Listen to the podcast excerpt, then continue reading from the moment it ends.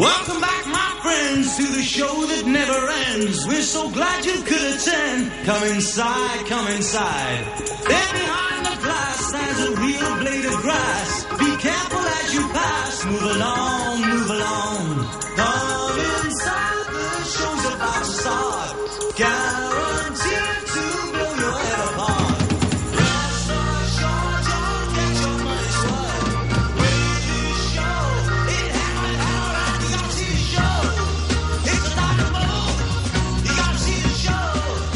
Pues es un placer estar un sábado más aquí con todos vosotros. Esto es de 12 a 2 en Gestiona Radio Valencia, en el 107.5 de la FM. Muy buenos días, te habla Paco Cremades.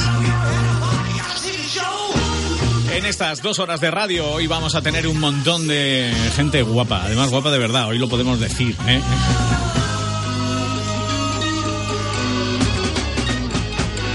En nuestra primera sección, como siempre en el social media y las redes sociales, hoy vamos a hablar de un tema muy interesante como es la imagen, ¿eh? la imagen que siempre es importante cuidarla.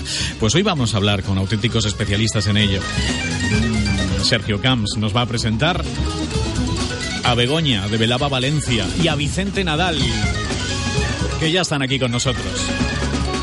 Hoy vamos también a estrenar una sección con Amparo Martínez de Óptica Ciscar, porque vamos a un poco a dar buenos consejos interesantes para cuidar la salud visual de los más pequeños. Y eso siempre es muy importante. También nos va a visitar Vicente Vergara, el director de la cartelera Turia, que esta semana precisamente está cumpliendo 50 años. Fíjate. En nuestra sección del Musicóctel, Rafa Serra nos trae a un invitado de lujo. Esto para nosotros ya es el culmen de esta sección del Musicóctel porque viene nada más y nada menos que Iván Talents, uno de los mejores que tenemos y que va a competir en breve incluso a nivel mundial. Uno de los grandes cocteleros valencianos. Y como siempre, en la música de su vida, viene un personaje para hablarnos de su música y de sus hazañas. Hoy tenemos a Manolo Sánchez, jockey, promotor musical en compañías de discos, gerente en una discoteca. Bueno, ha hecho de todo. Nos lo va a contar. Con ello llegaremos a las 2 de la tarde.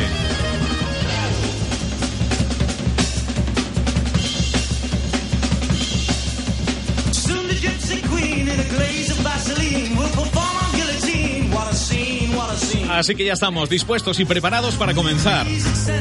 Recuerda en nuestro Twitter en arroba Paco Cremades.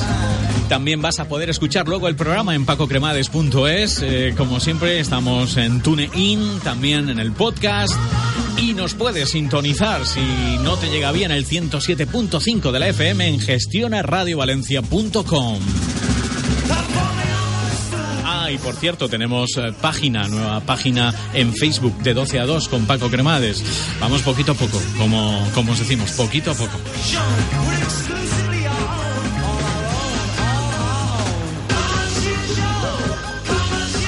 Pues sin más dilación, damos comienzo a nuestro show de hoy. Y empezamos, como siempre, con nuestra sección de social media.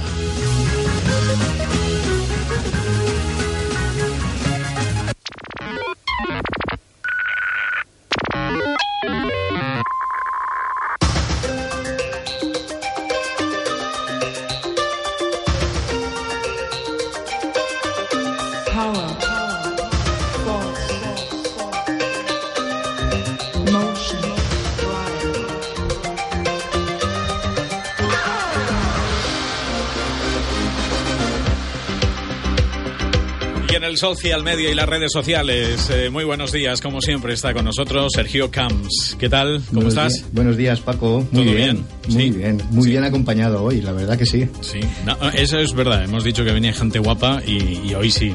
Eh, y además gente que, que nos va a hablar de cómo ponerse guapos eh, y guapas, eh, que es muy importante a la hora a la hora de la imagen.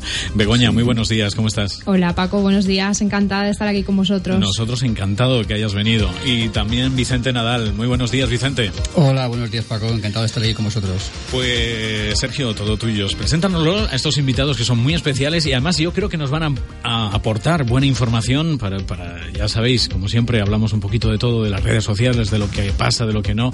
Pero la imagen, la imagen es una cosa muy importante, ¿no? Sí. Háblanos, háblanos un Sí, poquito. no, de- la verdad es que llevamos ya varias semanas, bueno, casi que desde que desde que empezamos, ¿no? Eh, siempre salía el tema de la imagen, lo importante que es la imagen, cuidar un poquito las fotos, eh, un poco el estilismo al hacerte las fotos. Y, y qué mejor manera de, de explicarlo que con dos profesionales, eh, vicentenadal.com, que le iba, le iba a hacer la pregunta de rigor de cómo se te ocurrió ese nombre, Vicente. Pero cuéntame. Pues eh, es curioso porque yo quise registrar este nombre hace como unos de 10 o 12 años y estaba acogido por una persona de Alicante que no pude conocer su nombre y me tuve que aguantar y coger otro nombre distinto. Y hace año y medio, eh, trasteando, me di cuenta que ya estaba libre, eh, pero no le di importancia hasta unos meses más tarde que dije, no, no, este nombre es mío, me tengo que, que- que quedar para mí y lo guardé. Eh, lo registré, no le di utilidad hasta hace pues eh, cosa de un año que ya publiqué la web eh, con el contenido de tema de marketing, marketing visual, gestión de redes sociales, estrategia online y bueno, ahí estamos. Ahí estamos, muy bien. Bueno, tú eres fotógrafo y ahora te has reconvertido, se puede decir, al mundo, te has metido de lleno en el mundo de las redes sociales. Me, lo, me- me lo vas a contar ahora porque quiero también eh, presentaros a Begoña, que Begoña es... eh, es eh, asesora de imagen Sí. en velava.com y también nos va a hablar un poquito de la importancia de tu imagen, tu aspecto, de cuidar un poco esa estética de cara, de cara al resto de la gente, de meter esa imagen en, en redes sociales y que tengan una repercusión, cómo vender más, eh, pequeños truquitos para que tu negocio, pues eso, funcione, funcione mejor. Eh, si queréis, eh, podríamos empezar por Begoña mismo, eh, que nos cuente un poquito su experiencia ya en el mundo, eh, en el mundo de la imagen y cómo eso lo, lo traslada o la gente lo puede trasladar al mundo de las redes sociales. Cuéntanos un poquito. Bueno, pues te cuento un poco, eh, os cuento un poco. La idea es, eh, yo soy asesora de imagen, como bien has dicho, ayudo a que la gente se potencie su imagen al máximo, que pueda ofrecer lo mejor de sí mismos en cada circunstancia de su vida y que puedan generar una buena primera impresión, ¿no? que la verdad es que es fundamental. Entonces, bueno, pues a nivel de redes sociales, muy importante cuidar el tema de las fotografías, sobre todo pues porque muchas veces eh, no podemos conocer a toda la gente en persona, nos sigue mucha mucha gente y a lo mejor pues eso no podemos llegar a conocerlos en persona ya que reafirmen o se reafirmen en la idea que tienen de nosotros, ¿no? Entonces, bueno, que por lo menos esa primera imagen que tienen de nosotros que sea positiva. Esa primera impresión que tú das en redes sociales. Y ahí, Vicente Nadal, eh, tú sí que estás muy metido, ¿no? Llevas muchos años de experiencia como fotógrafo y, lo que quería que, nos comentaras es, eh, de fotógrafo, eh, ¿te has pasado al mundo de las redes sociales? ¿Ese cambio por qué? ¿Y, y por qué lo has, lo has visto de esa manera tan claro? De mm, fotógrafo me paso a redes sociales. Bueno, realmente no me he pasado, sino que he hecho una, como dice... Una migración. He hecho, una, he hecho un pivote de mi negocio, ¿no? He, he pivotado mi negocio. Eh, yo entré en el mundo del social media para dar fuerza a mi negocio y me di cuenta de que había un sector que estaba poco, poco trabajado o no había mucho trabajo en ese momento, que era el tema del marketing visual. Y me di cuenta además que tenía eh, varias posibilidades de negocio eh, nuevas, ¿no? Por una parte, asesoramiento de imagen a, a empresarios para el tema de branding, eh, marketing visual, eh, un- una coherencia de comunicación visual de toda su empresa, de toda su marca, tanto a nivel de, de logos, de colores de empresa, de decoración, em, de página web, etcétera, que sea todo coherente y que dé toda una buena impresión y que no, y que no caiga. Y, y luego también eh, a nivel, digamos, de mm, lo que es la estrategia eh, de- del marketing desde el punto de vista de la comunicación visual, que es, una, eh, es un sector del, del marketing que realmente tiene mucha pujanza en otros países, pero todavía en España está un poquito eh, en verde. ¿no? Yo creo que es, un buen- es una buena idea y, y además me da la oportunidad de hablar con grandes profesionales para ayudarles en su imagen personal, eh, digamos, codo con codo con, con Velava, eh, Claro. haciéndole unas buenas fotografías con un estilismo eh, bien cuidado, ¿no? que realmente es lo importante. La gente tiene que tener una foto de perfil que realmente la gente te dé ganas de conocerle y de seguirle, Lo, no lo- te tire para atrás. lo hemos comentado muchas veces que la imagen de perfil, tanto en, en Facebook, tanto en Twitter, hay que cuidarla, hay que cuidarla, hay que Sí, tener un poquito. Además, tú me comentabas hace, hace un ratito, antes de, de entrar en antena, la importancia de, la, de una foto de perfil que dice mucho de, de- de lo que es esa persona. Claro. Y, y, y Begoña también me comentaba, es, claro, tu estilismo es eh, la primera imagen que tú das. eh, lo que transmites en ese, en ese pequeño segundo que la gente entra a ver tu perfil dice mucho de ti y eso hay que Claro. cuidarlo. Depende de lo que quieras conseguir. Cuéntanos un poquito Claro. cuál es la Es que- qué vinculación hay. Claro, al final eh, tu imagen te define, o sea, es un aspecto muy importante que hay que cuidar y que, y que, como decía Vicente, tiene que tener una coherencia, ¿no? Entonces, a nivel de lo que yo trabajo, pues yo trabajo que la imagen que transmites, tu vestuario, vaya acorde con tu estilo, con tu personalidad, con tu manera de ser con tus expectativas incluso de futuro, de trabajo, dónde quieres llegar, o sea, todo tiene que ir, eh, tiene que ser coherente, ¿no? Para, para transmitir esa imagen, para que la gente confíe en ti.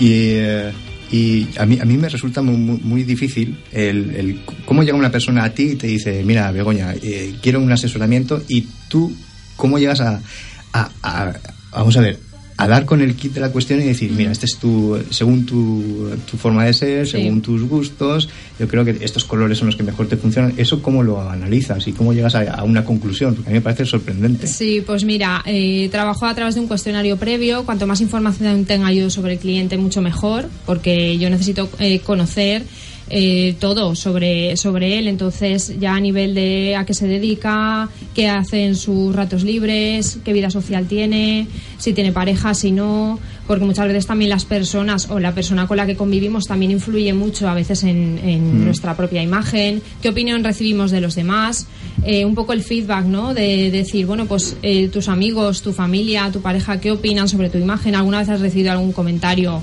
en concreto? Eh, expectativas de futuro, como comentaba antes también, a dónde quieres llegar, dónde te quieres dirigir, todo eso va a influir mucho en la imagen que esa persona quiere transmitir a los demás. Entonces es un trabajo, la verdad es que bastante exhaustivo. Y, y, eh, es tan importante, o sea, dar una buena impresión en, en Sí, redes, es- es- en, no- en crear, en crear el- lo que se dice branding, ¿no? Marca personal de- Claro, de es, una es persona. fundamental porque realmente eh, piensa una cosa. eh, Ahora más que nunca la comunicación es visual. Internet son imágenes, Internet son fotografías, las páginas web tienen fotografías. Eh, prácticamente no puedes mirar a ningún sitio en el que no haya una imagen, una fotografía, un dibujo, algo visual, colores que te estén llevando a pensar cosas y a sentir cosas y sentir emociones. Si la fotografía tuya no es capaz de transmitir esa empatía, esa cercanía, esa seriedad, esa, mm, ese equilibrio que tú quieres transmitir, si eres un creativo, que se vea una imagen de de alguien creativo, dinámico, si no eres capaz de transmitir eso en una fotografía, no transmites nada, no vendes nada, no eres nadie.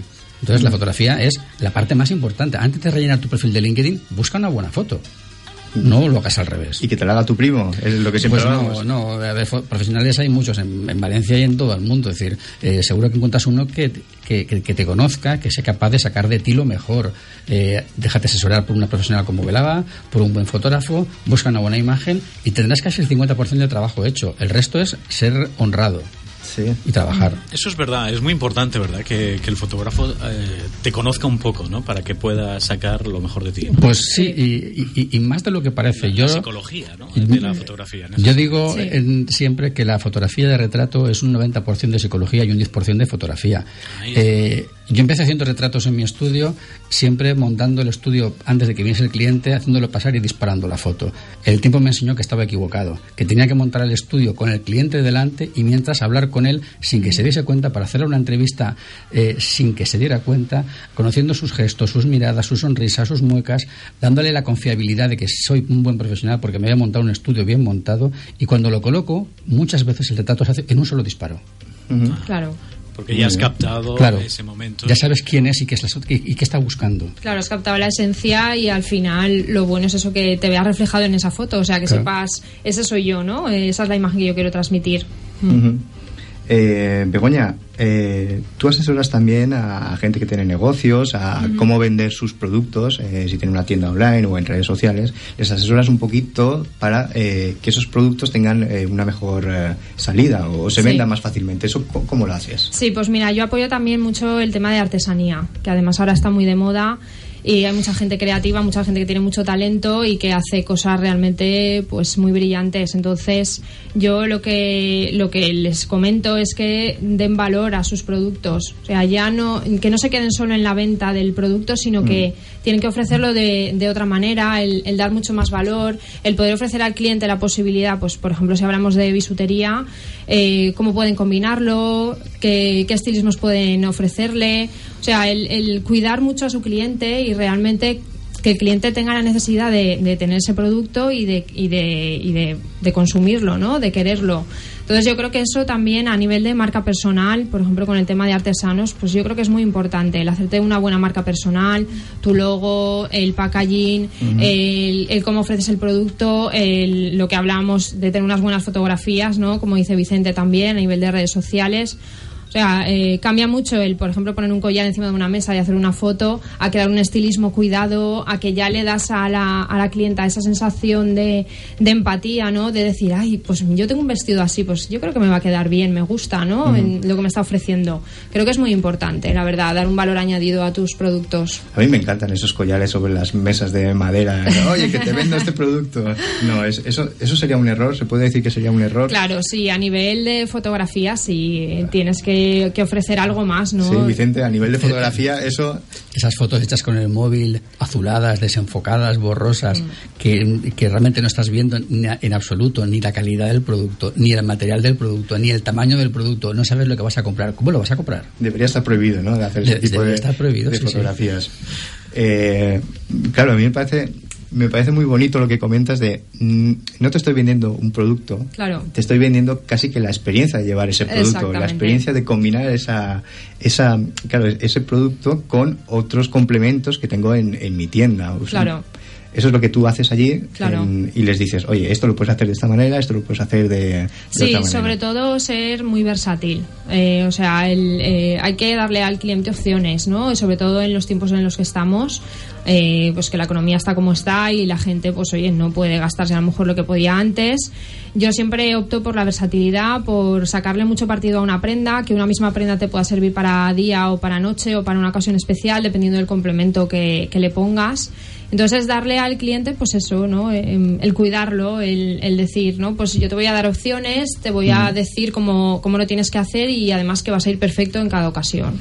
Begoña, danos eh, unos consejitos de, de imagen personal, así para, para ir terminando. Bueno, primero que sigáis siempre vuestro propio estilo, que no os sintáis disfrazados en ningún momento, porque si no vais a transmitir desconfianza y no os vais a sentir a gusto en vuestra propia piel, eso fundamental. Hay que seguir las modas, pero adaptándolas siempre a nosotros mismos. Y la sonrisa que no falte, una buena sonrisa, porque la imagen no es solo vestuario, sino que hay mucho más detrás, comunicación no verbal, gestos, etcétera. Pues siempre ofrecer nuestra mejor de las sonrisas y, y bueno, pues, eh, pues nada, transmitir lo que somos, eh, nuestra esencia.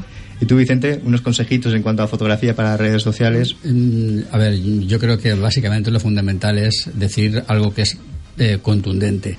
Las fotografías no son caras. Lo que cuesta caro es tener malas fotografías, porque pierdes más. Siempre pierdes más. Sí. Bueno, pues un mundo apasionante este de la imagen. ¿eh? Eh, Aquí, claro, me estáis hundiendo la máxima siempre de la radio, ¿no? Aquello que decían, si, si la voz de la emisora te enam- o sea, si la voz de la radio te enamora, no te pases por la emisora. Claro, hoy en día eso se ha acabado, ¿eh? Así que, Sí. porque tenemos que estar siempre presentes. Bueno, pues vamos con las noticias, que creo que tenemos cosas importantes que contar hoy. Sí. Sergio, a ver. Vamos eh, y hacemos Sí, también mira. partícipe a Vicente Sí, y, a, mira, y a eh, Begoña. ya- que tengo a Begoña aquí, Sí. eh, no sé si ella está al tanto de la máquina esta que ha aparecido ahora, de la MTV, que Ah, está, sí. que está arrasando por todos los perfiles sociales, eh, la Match Machine. Sí, ¿vale? sí que lo he visto. Sí, que es, eh, ¿lo has probado? La verdad es que no. No la has Te probado. soy sincera, no la he probado. No me, ha- no me he atrevido a probarla. Ajá. Pues eh, yo sí que la he probado y la verdad es que él eh, te compara te compara tu perfil con todos tus perfiles de amigos y te dice, mira, esta es tu pareja quién es ideal. compa- con quién es Con quién eres compatible. compatible. Y la verdad es que es muy graciosa y además lo está petando en, todo, en, todas las, en, re- en todos los perfiles sociales. La verdad es la que... verdad es que sí. eh, Lo probaré por curiosidad. Pruébalo Hay que y probarla, yo tampoco la he probado, ¿eh? pues pruébala, Pues nada, hay que probarla. Porque te llegará, te llegará en nada. Y siempre te empareja con el más guapo, la verdad. Sí. Sí, sí. Y, y luego... eh, Más cosas. Sí, la de, la de Gil Stauffer, eh, la polémica que ha surgido ahora, que la- su reputación se la ha cargado en, en dos tweets, se puede decir, Vicente. Tú sí que estás ayer- saltando esta noticia, sí, ¿verdad? ayer me llegó, estaba en contacto con, con mis compañeros en Facebook y la gente que, que yo sigo. Y bueno, parece ser que um, hubo una conversación entre una posible clienta de esta empresa. eh, y la conversación no fue por los derrateros que quiso la compañía y hizo un desabrupto totalmente fuera de lugar eh, que es justamente lo que no hay que hacer. Cuando un cliente no está de acuerdo con, con el servicio que tú ofreces, pues tienes que buscar una alternativa, pero no encima eh, amenazarle o plantearle eh, cosas eh, por vía judicial que no vienen en- a caso en absoluto. O sea, Sí, se- se- es una manera, digamos, de, de- es casi como un manual de lo que no hay que hacer, pues eh, en una tarde. Sí, yo creo que estos, yo creo que lo van a usar en, en- en Sí. todas las academias. De, yo creo de como el- hecho, me parece, me parece que leí un, un tuit de Juan Merodio que dijo, vale, me lo he guardado ya para mis casos de lo que no hay que hacer. Y claro, eh, está claro que Juan Merodio tiene toda la razón del mundo. Pues si tenéis ocasión, eh, buscar eh, la polémica que ha creado el Gil. El, sí, el Gil Stauffer.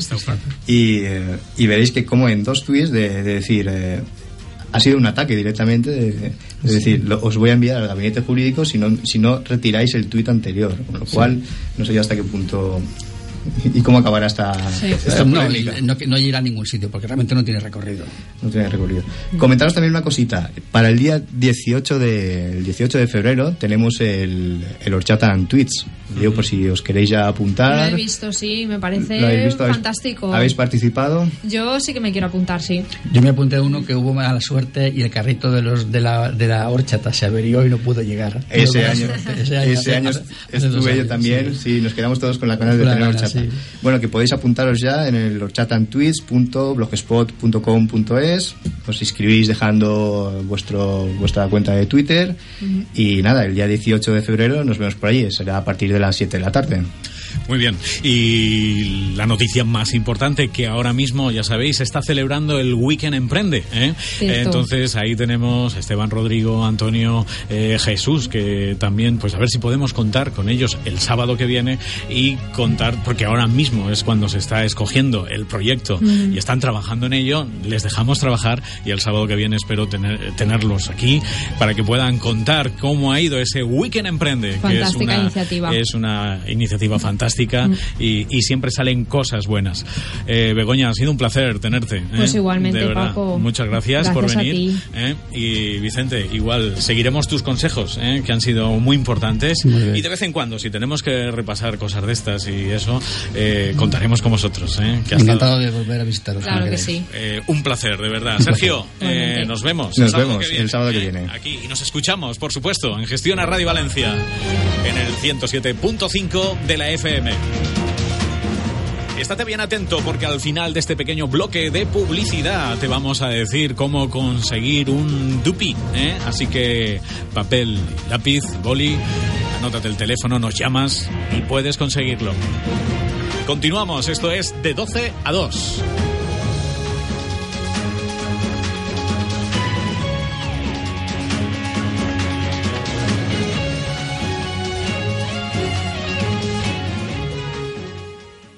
Gestiona Radio Valencia 107.5.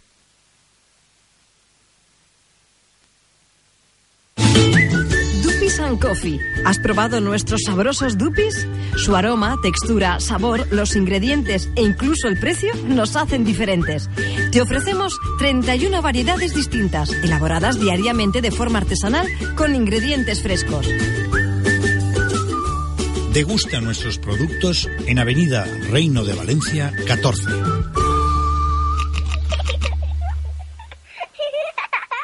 ¿Quién dijo que un hombre solo nunca podría atravesar el Polo Norte? ¿Y quién dijo que un todoterreno no podía consumir como un turismo? Nuevo Honda CRV Diesel con Air Dreams Technology. Por 21.900 euros, plan PIB incluido. Honda, the power of dreams. Espacios, diseños, ambientes, colores, formas. En el estudio de interiorismo y decoración de Conova pensamos en todo y lo hacemos realidad. 653-190513. Deje su reforma en manos de verdaderos profesionales. Deconova.info. Deconova, ideas con vida propia. Vino Oferta Shop en Pintor Navarro Llorens 11, junto Mercado de Abastos. Una tienda donde te puedes asomar al mundo del vino de una manera divertida, tranquila y sin prisas, para descubrir el gusto, la pasión y tener el asesoramiento de una buena selección de vinos. O si lo prefieres y tienes clara tu elección, puedes visitar www.vinooferta.com con un servicio ágil, competente y un catálogo de vinos completo de grandes bodegas y también una selección de vinos de otras muy interesantes en calidad y precio. Vino Oferta Shop en Pintor Navarro Llorens 11, junto Mercado de Abastos y www.vinooferta.com, tu tienda de vinos. Es tiempo en Gestión a Radio Valencia de Dupis and Coffee. Todo un mundo de redondas tentaciones. Dupis Coffee está en la avenida Reino de Valencia 14 y allí podrás encontrar la mayor variedad de Dupis. Elige tu favorito y disfruta. Hay más de 30 variedades. El Homer, cubierto de fresa, Charlie, relleno de vainilla y chocolate, Lisa, con chocolate blanco y cacahuetes, Che, relleno de dulce de leche con azúcar glacé, Adán, relleno de manzana, cubierto de canela y muchos más que te iremos presentando. Y además también tiene salado. Prueba el bagel, un pan elaborado con harina de trigo y relleno de una gran variedad de productos frescos y elaborados diariamente. O el twister, un bollo relleno de salchicha de Frankfurt y sésamo. O los hojaldres de diferentes sabores. En Dupis and Coffee también tienes el Dupigur. Es un helado a base de yogur probiótico y 98% libre de grasas. Y los smoothies, de fruta 100% natural y con un montón de variedades que están preparados con un zumo natural base de piña, manzana o naranja. Dupis and Coffee, en Avenida Reino de Valencia 14, donde tienes dulce y salado. Prueba los Dupis o los Bagel, elige tu favorito y disfrútalo con un smoothie, con un batido, zumos, chocolate, infusiones o café. Y atención, porque si llamas ahora a Gestiona Radio Valencia, te invitamos a que lo pruebes. Marca el 963997012. 963997012. Y te invitamos a un Dupi en Dupis and Coffee. Dupis and Coffee. Todo un mundo de redondas tentaciones ahora en Valencia, en Avenida Reino de Valencia 14.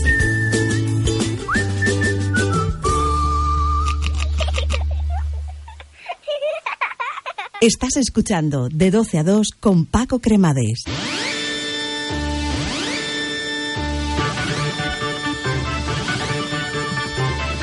Continuamos aquí de 12 a 2. La 107.5 de la FM gestiona radiovalencia.com también. Y como habíamos anunciado al principio de nuestro programa, tenemos a un invitado de lujo. Eh, lo hemos traído y viene aquí para felicitarlo por los 50 años de, de, historia de lo que ha sido la cartelera Turia. Vicente Vergara, muy buenos días, ¿cómo estás? Hola, muy buenos días. La verdad que muchísimas gracias por venir. ¿eh? De nada, hombre. Y además yo sé, lo sé porque ha sido una semana, imagino, muy ajetreada, ¿no? Porque, claro, eh, resumir sí. 50 años como podemos hacer en 10 minutos va a ser muy difícil, pero claro, en una semana también. Imposible. Habría que escribir un libro y de hecho se está, se está escribiendo un libro. Se o está sea escribiendo. Que, es, es uh, una historia. Eh, además, coincide que, que, fue esta última semana de, de, enero, ¿no? Hoy ya estamos en febrero, pero durante toda esta semana ha sido el 50 aniversario de la cartelera Turia. Eh, claro, ella nació antes que yo, de hecho, en 1964, pero, pero desde entonces pues ha llovido mucho y, y yo sí que recuerdo, mi recuerdo de mi infancia, que, que antiguamente para ir al cine era indispensable ¿eh? comprar esa cartelera Turia y, y, saber qué película teníamos que ver por esa crítica, por esa, por esos comentarios, ¿no? Las cosas han cambiado, ha evolucionado todo, ¿verdad, Vicente? Sí, bueno, de hecho a mí a mí me sucedió como a ti. Sí, o sea, yo sí, no sí. estuve en el nacimiento de Cartelera Turia en el 64, aunque llevo llevo más de 40 años en la publicación. Yo entré como en el año 72, ¿no?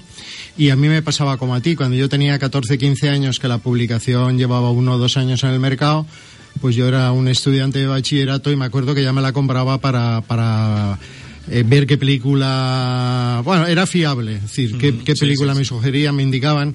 Y digo película sobre todo porque, claro, en aquella época eh, el, el, ocio que existía fundamentalmente era el cine, todo lo demás era prácticamente un desierto cultural. No había, ni por haber no había ni discotecas para poder bailar, ¿no?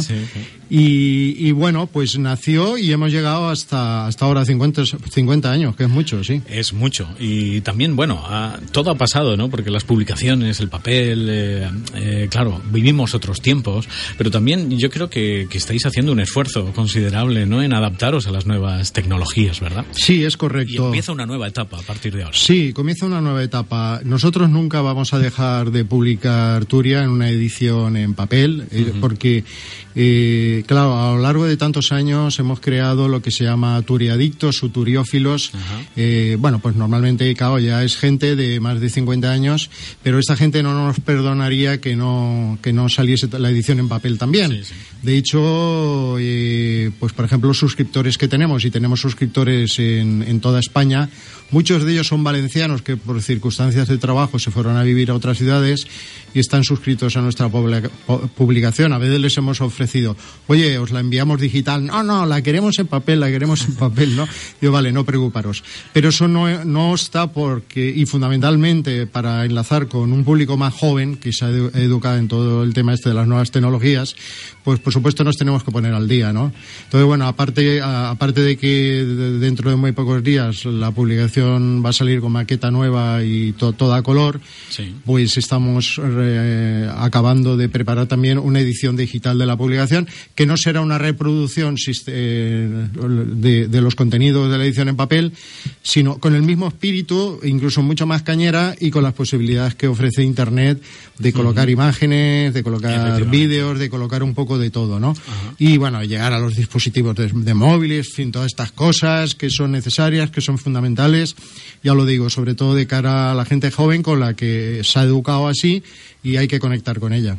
Hay algo que en vuestra trayectoria, ¿no? En estos eh, 50 años, pero algo que, que ha marcado mucho y que os ha consolidado, ¿no? Que son los premios Cartelera Turia. Ya es, eh, lleváis 22 ediciones hechas, vais a por la 23 y la verdad es que es algo que, que además por los premiados, por la gente que viene, eh, que se haga una cosa así en Valencia, porque creo que fuisteis casi como por decirlo los primeros, ¿no?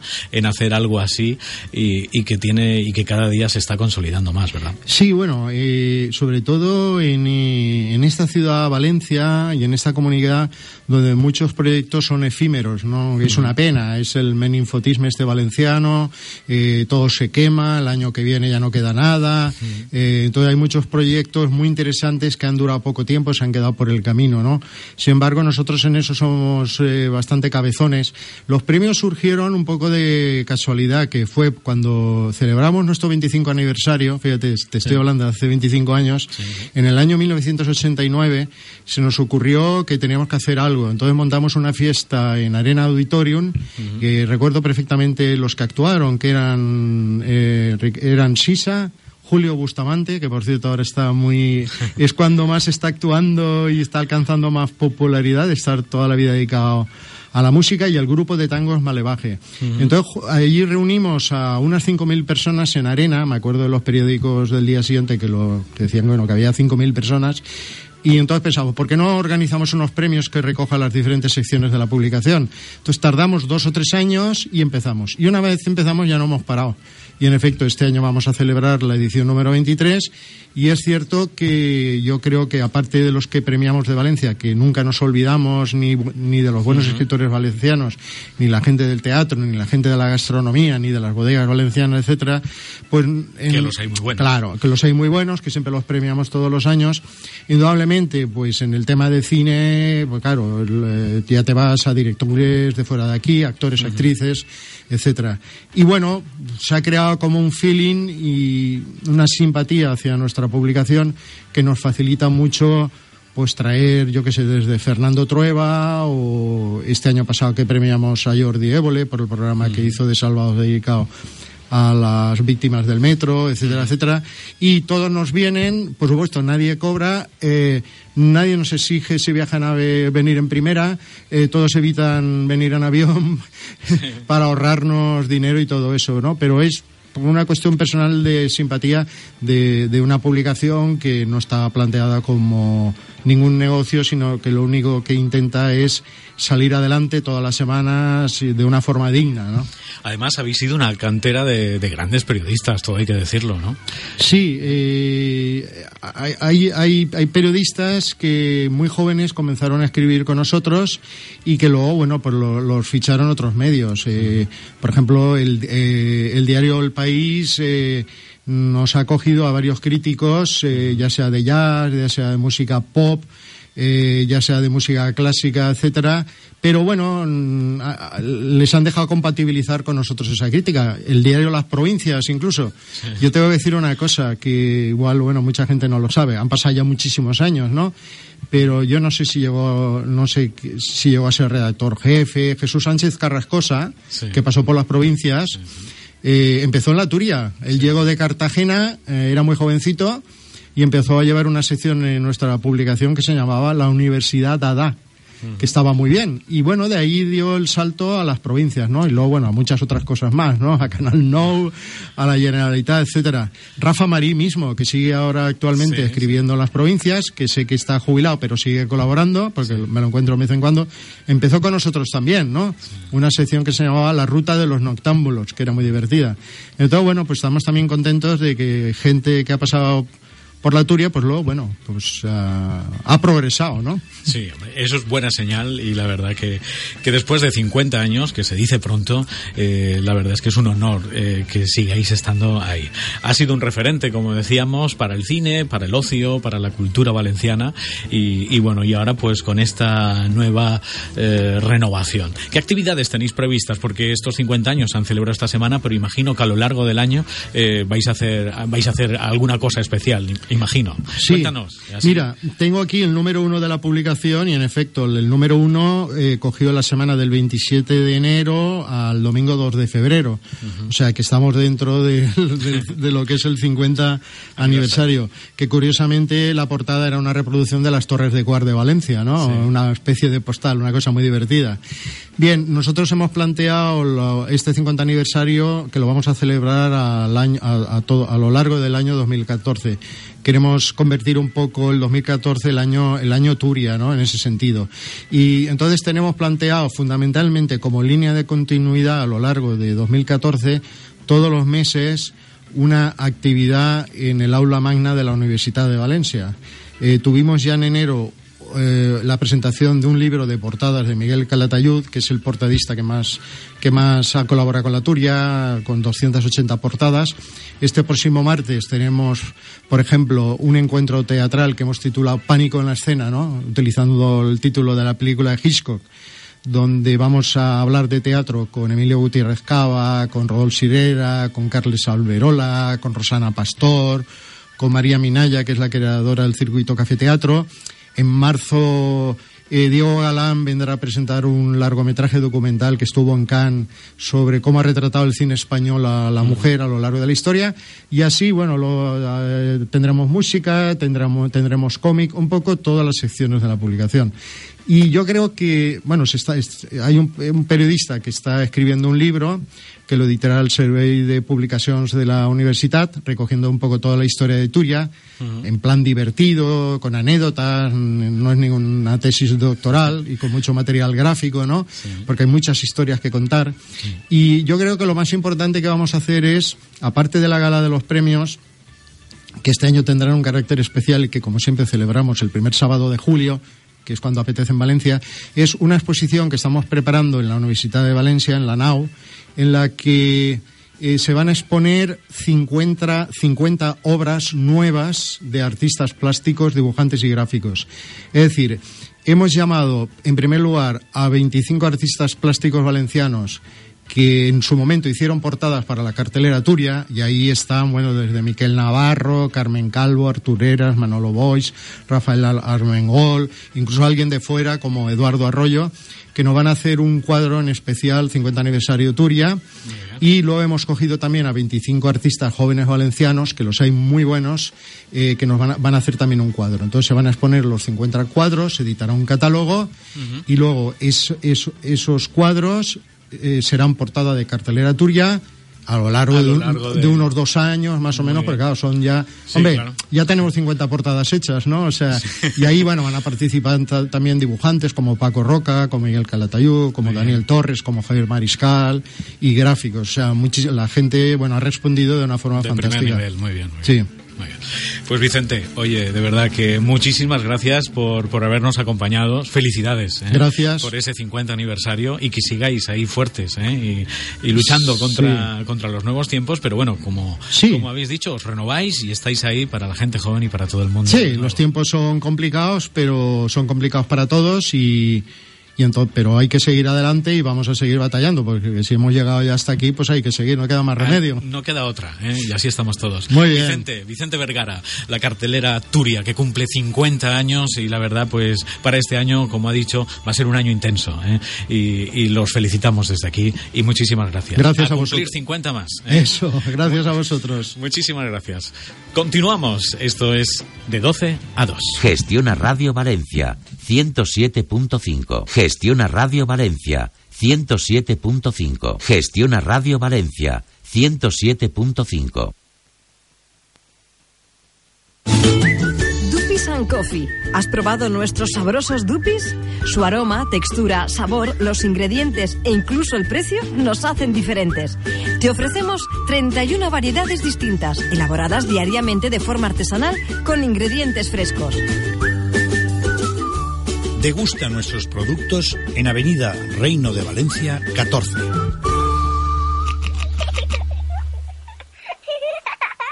¿Quién dijo que un hombre solo nunca podría atravesar el Polo Norte?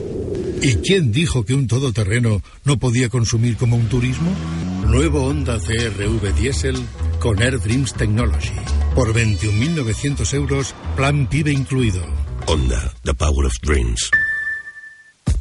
Espacios, diseños, ambientes, colores, formas. En el estudio de interiorismo y decoración de Conova pensamos en todo y lo hacemos realidad. 653 190513. Deje su reforma en manos de verdaderos profesionales. Deconova.info. Deconova, ideas con vida propia.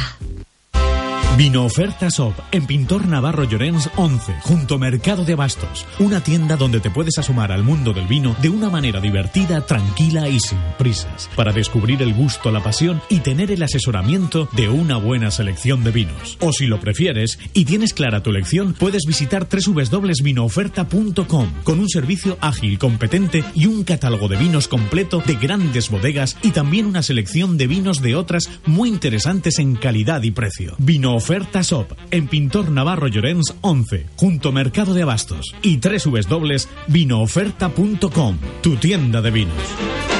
Estás escuchando de 12 a 2 con Paco Cremades. Every breath you take, every move you every step you take, I'll be watching you. Continuamos, esto es de 12 a 2 en el 107.5 de la FM en Gestiona Radio Valencia. También ya sabes que nos puedes escuchar en gestionaradiovalencia.com. Y estamos de enhorabuena, como te hemos dicho al principio de nuestro programa, hoy estrenamos sección. Está con nosotros Amparo Martínez. Muy buenos días, Amparo, ¿cómo estás? ¿Qué tal todo? Muy buenos días, Paco, muy bien, encantada de estar aquí. Pues nosotros estamos encantados que, que hayas venido a contarnos cosas, cosas que van a ser muy importantes, porque Amparo Martínez nos va a hablar de salud y sobre todo nos va a dar las claves para cuidar la salud visual de los más pequeños. Es un tema súper interesantísimo. Amparo Martínez es directora clínica y optometrista en la óptica Ciscar, ahí en la calle Ciscar, una preciosa óptica que al margen de, de vender gafas, pues también cuida la salud de los más pequeños. Y de eso es de lo que vamos a hablar. Porque más de la mitad de los niños españoles, de 6 a 9 años, nunca ha pasado por una revisión de la vista. Este dato es especialmente llamativo si tenemos en cuenta que unos ojos y una vista saludable son fundamentales para el desarrollo de los más pequeños. Para hablar sobre la salud visual eh, de los niños, cómo, cómo podemos ayudar a proteger sus ojos, eh, tenemos con nosotros Amparo, que como hemos dicho es optometrista y además es especialista en visión infantil y para el aprendizaje, que eso es muy importante. Así que, Amparo, vamos a entrar en materia y, y vamos hoy a hablar de temas un poquito generales, pero yo creo que es importante saber que la salud de los niños es algo que siempre nos preocupa a los padres, pero muchas veces no pensamos en sus ojos. ¿Podrías decirnos cuáles son los problemas más habituales en la visión de los niños, Amparo? Pues sí, Paco, mira, en el gabinete nos encontramos de todo, pero los más habituales pues son las, las, dificultades refractivas que puede tener cualquier adulto, como la miopía, hipermetropía o astigmatismo, conocidos por todos.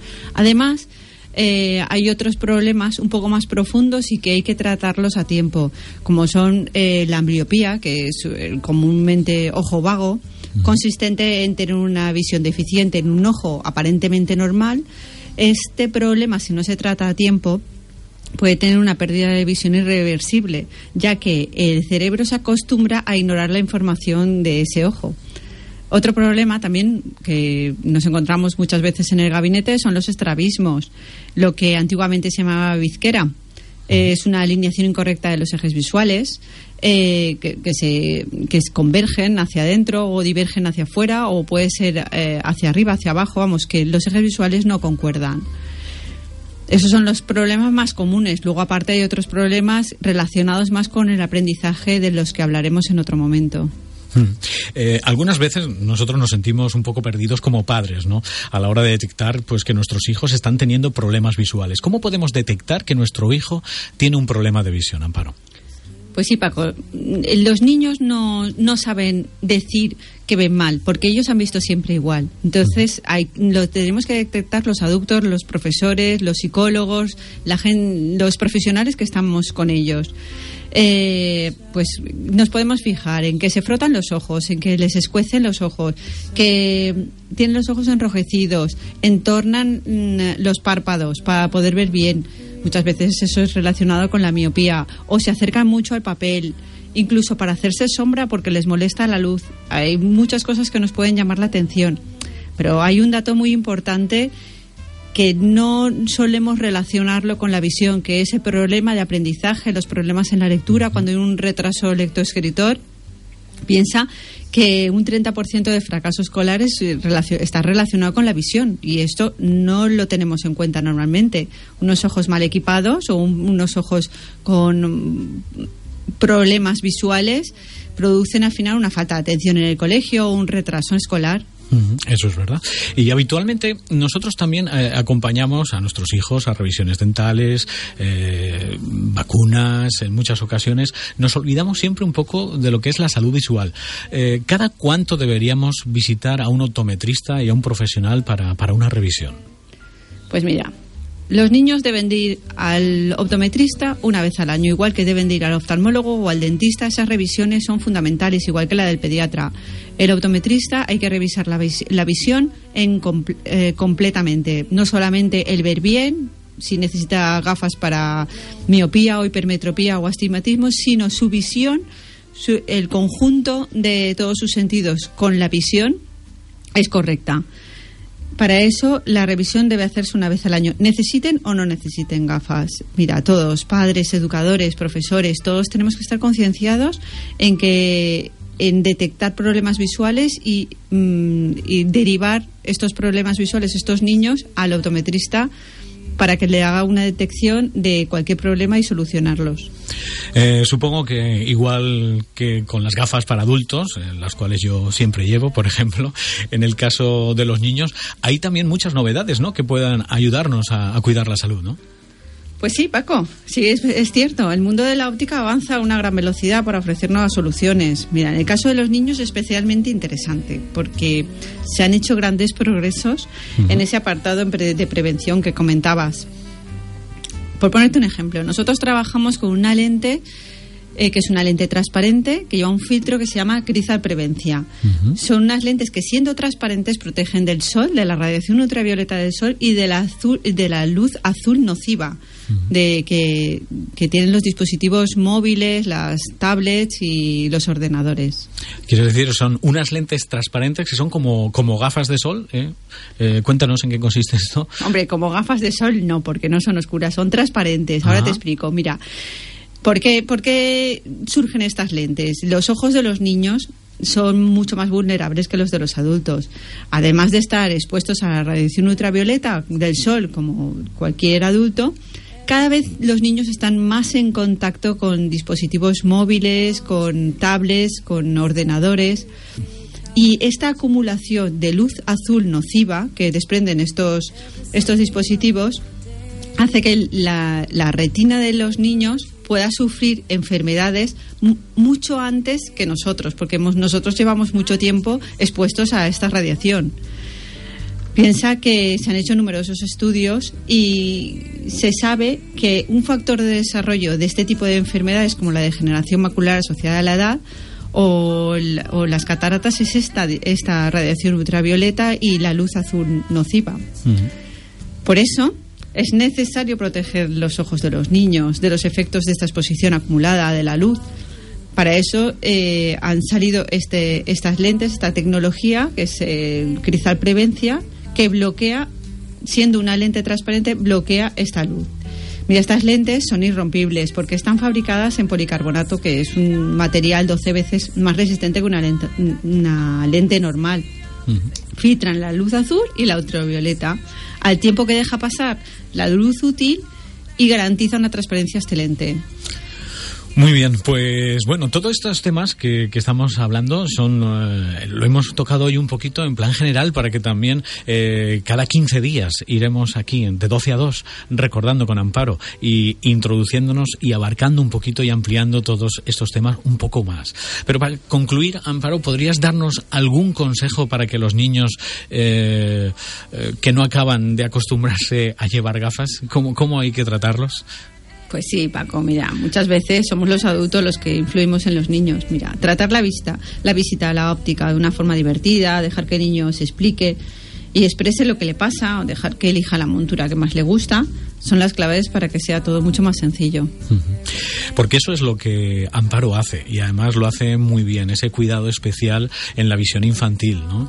que, hace que el niño se siente bien, que, hace que el niño pues, pues que lo, llevar gafas no sea eh, nada malo, ¿eh? porque es verdad, todos las llevamos. Yo además las llevo muy a gusto, ¿eh? siempre. y, yo creo que eso es muy importante, el cómo se trata a los más pequeños. Pues Amparo, muchísimas gracias por, por estar con nosotros, por darnos estos consejos. Iremos poquito a poco especializándonos y, concretando y ampliando más temas que, creo que pueden ser muy interesantes para que así los más adultos puedan cuidar de la salud visual de los más pequeños. Pues muchas gracias, Amparo. ¿eh? Gracias, Paco. Hasta la próxima semana. Pues volveremos eh, el sábado que viene, no, al siguiente. ¿eh? Estará con nosotros Amparo Martínez para hablar y cuidar la salud visual de los más pequeños.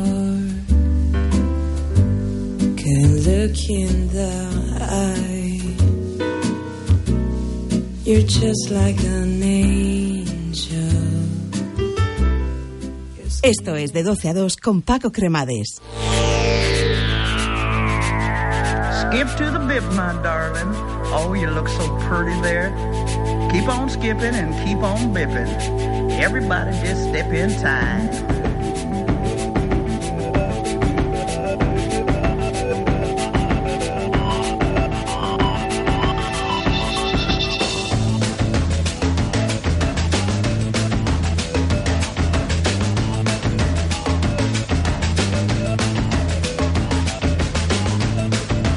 Nuestra amiga Amparo de Óptica Ciscar se va en la calle Ciscar, ya sabéis, ¿eh? una óptica preciosa.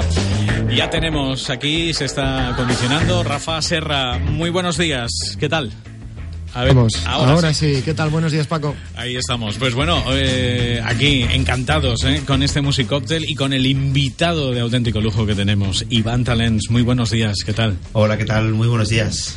Oye, un placer, la verdad, tener eh, a Iván porque es uno de los grandes, la verdad, de nuestro cóctel. Pero Rafa nos lo va a presentar. Bueno, exactamente, ya os avanzamos hace una semana que podríamos tener la presencia de, de Iván. no ha sido nada complicado a traerle porque además él vive y trabaja casi siempre en Carcagente, en Carcaixent y bueno, eh, muy cerquita de aquí y por tanto, pero es un hombre muy ocupado, es verdad que ahora mismo está metido en mil batallas que ahora nos contará, pero bueno, lo hemos eh, podido traer y, yo también estoy encantado, creo que es un lujo y un placer tener una persona eh, que está paseando el nombre de Valencia, el nombre de incluso de España en el área de la coctelería y el bartending y la mixología, luego hablaremos un poco de eso de la mixología por todo el mundo. Os voy a contar simplemente cuatro datos de, de él antes de empezar a, a, a charlar. Eh, Iván Tales tiene 36 años, nació en el 77. Eh, este dato cuando lo cojo me da mucha envidia. A mí eres, también. Eres un chiquet, eres un chiquet. Y, y bueno, yo- empezó muy jovencito en esto de, de- de la formación eh, académica, porque esto es como todo. O sea, aquí, estos son años de estudios. A veces pensáis aquí que llega un día uno coge una coctelera, las botellas del carrito de- del salón eh, y se pone a hacer cócteles. No. Desde los 13 años, nada más y nada menos, estudiando y formándose en los mejores sitios. Muy incipiente, ¿no? Muy incipiente. En la Escuela de Hostelería de Castellón empezó, en la, en la Escuela de Hostelería de Costa de Azar. Y bueno, y después de dar eh, muchos tumbos, aunque él, eh, como siempre me remarca, yo empecé en las trincheras, siendo jefe de sala metre de, de importantes espacios, eh, pues, teniente en un montón de sitios. Eh, el siguiente hito más importante es en el, en el restaurante El Bulli Hotel, ¿verdad? Esto fue en... En el año 2003, en Hacienda Benazuza, Sevilla. Correcto, que era el- el- la franquicia del Hotel Bulli, ¿no? Vamos a decirlo así. Y eso te lleva directamente mm, un salto hacia Madrid a La Broche, ¿verdad? A la Broche Consellarola, sí, año 2005 a 2008. Y tú ahí ya empiezas un poco a meterte en todos los, en todas las harinas y en todos los saraos mm, de la eh, alta gastronomía y también vinculado con la alta eh, coctelería, vamos a decir así, ¿no? Eh, y luego, bueno, luego vuelves a Valencia, eh, estás por, pasas por algunos restaurantes que han hecho época algunos y algunos también siguen, como Torrijos, por ejemplo, mm, recordar esa impega- impecable trayectoria de ese restaurante tan importante en Valencia, el Alto de Colón o el Palau de la Mar. Y bueno, ya me voy a callar. me vas- ahora vas a contar un poco tu, tu currículum y cuáles un poco cuáles han sido tu- tus hitos dentro de, de esta trayectoria profesional. ¿Qué te ha llevado otra vez a, a- a volverte a, ubicar en Valencia, en Carcaixent? ¿Qué son los proyectos? Luego hablaremos del viaje World Class, que eso es lo más importante. Pero cuéntame, me callo ya. Iván, cuéntanos.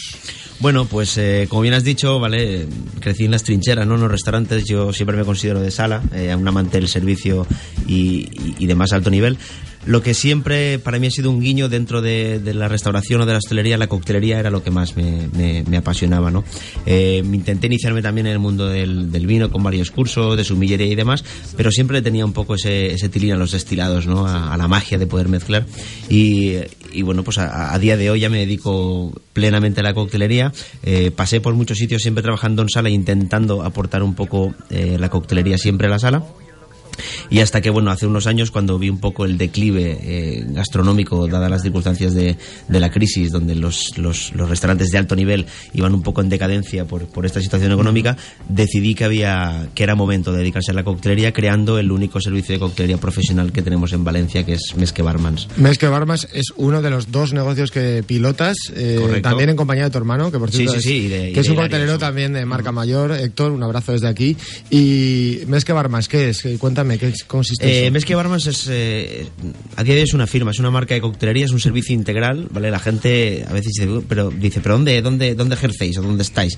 Pues bueno, trabajamos exactamente igual que un catering de, de comidas, pero, pero en bebidas, ¿vale? O sea, montamos eh, barras, eh, formaciones, asesorías en torno a la- al mundo de la coctelería y destilados, allá donde, donde se nos llama. Claro, porque es curioso, hacer una, un puesto de coctelería en un pub, en una discoteca o en un restaurante, esto no es cualquier cosa. Es decir, hay que hacer una carta. Y para eso, por ejemplo, os, os llaman a vosotros. Claro. Para decir, oye, yo, que, yo quiero servir cócteles. Otro día teníamos aquí a, eh, a la gente de Belgravia. Nos decían, yo es que quiero empezar con esto un poco más tal. Pues necesitas una asesoría como la de Mesque Barmas que te pueden ayudar a decir, pues mira, yo, yo haría este, este cóctel, el puesto lo haría así, lo pondría de esta manera y no. Es un Correcto. poco ese Ujú. servicio, ¿verdad? Y, y aparte complicado, ¿no? Hay que hacer una serie de escandallos, un conocimiento de ingredientes, de destilados, unos costes, o sea, tiene, tiene su complejidad, aunque la gente se parece que esto es se cree que es mezclar ingredientes y, y buscar sabores, no, hay, hay, hay mucho estudio detrás del, del arte de la coctelería. Mesque Barmas y aparte eh, un pequeño, coqueto y peleón local estupendo en Carcaixent que se llama Eh, Cocktail and Clam. Cocktail and Clam. Invítanos a ir ya. Claro, Y- claro, por supuesto. Y aparte, bueno, nos llamaban, nos decían que estábamos locos, ¿no? De dónde montar un local de copas y de coctelería de A mí el día que me lo dijo tu hermano, yo me quedé diciendo, madre mía, qué nivel Maribel, porque además toda la gente, los primeros mejores espadas que tienen en Mesquebarmas están todos allí. O sea que ahí puedes ir a Carcassonne y tomarte el mejor cóctel de España, señores. Es que es verdad y, y lo tenemos aquí muy cerquita. ¿eh?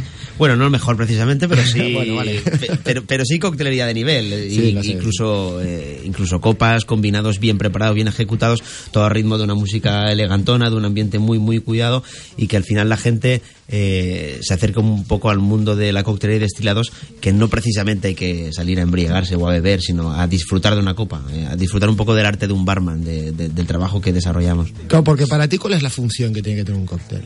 Función, ¿eh? Utilidad.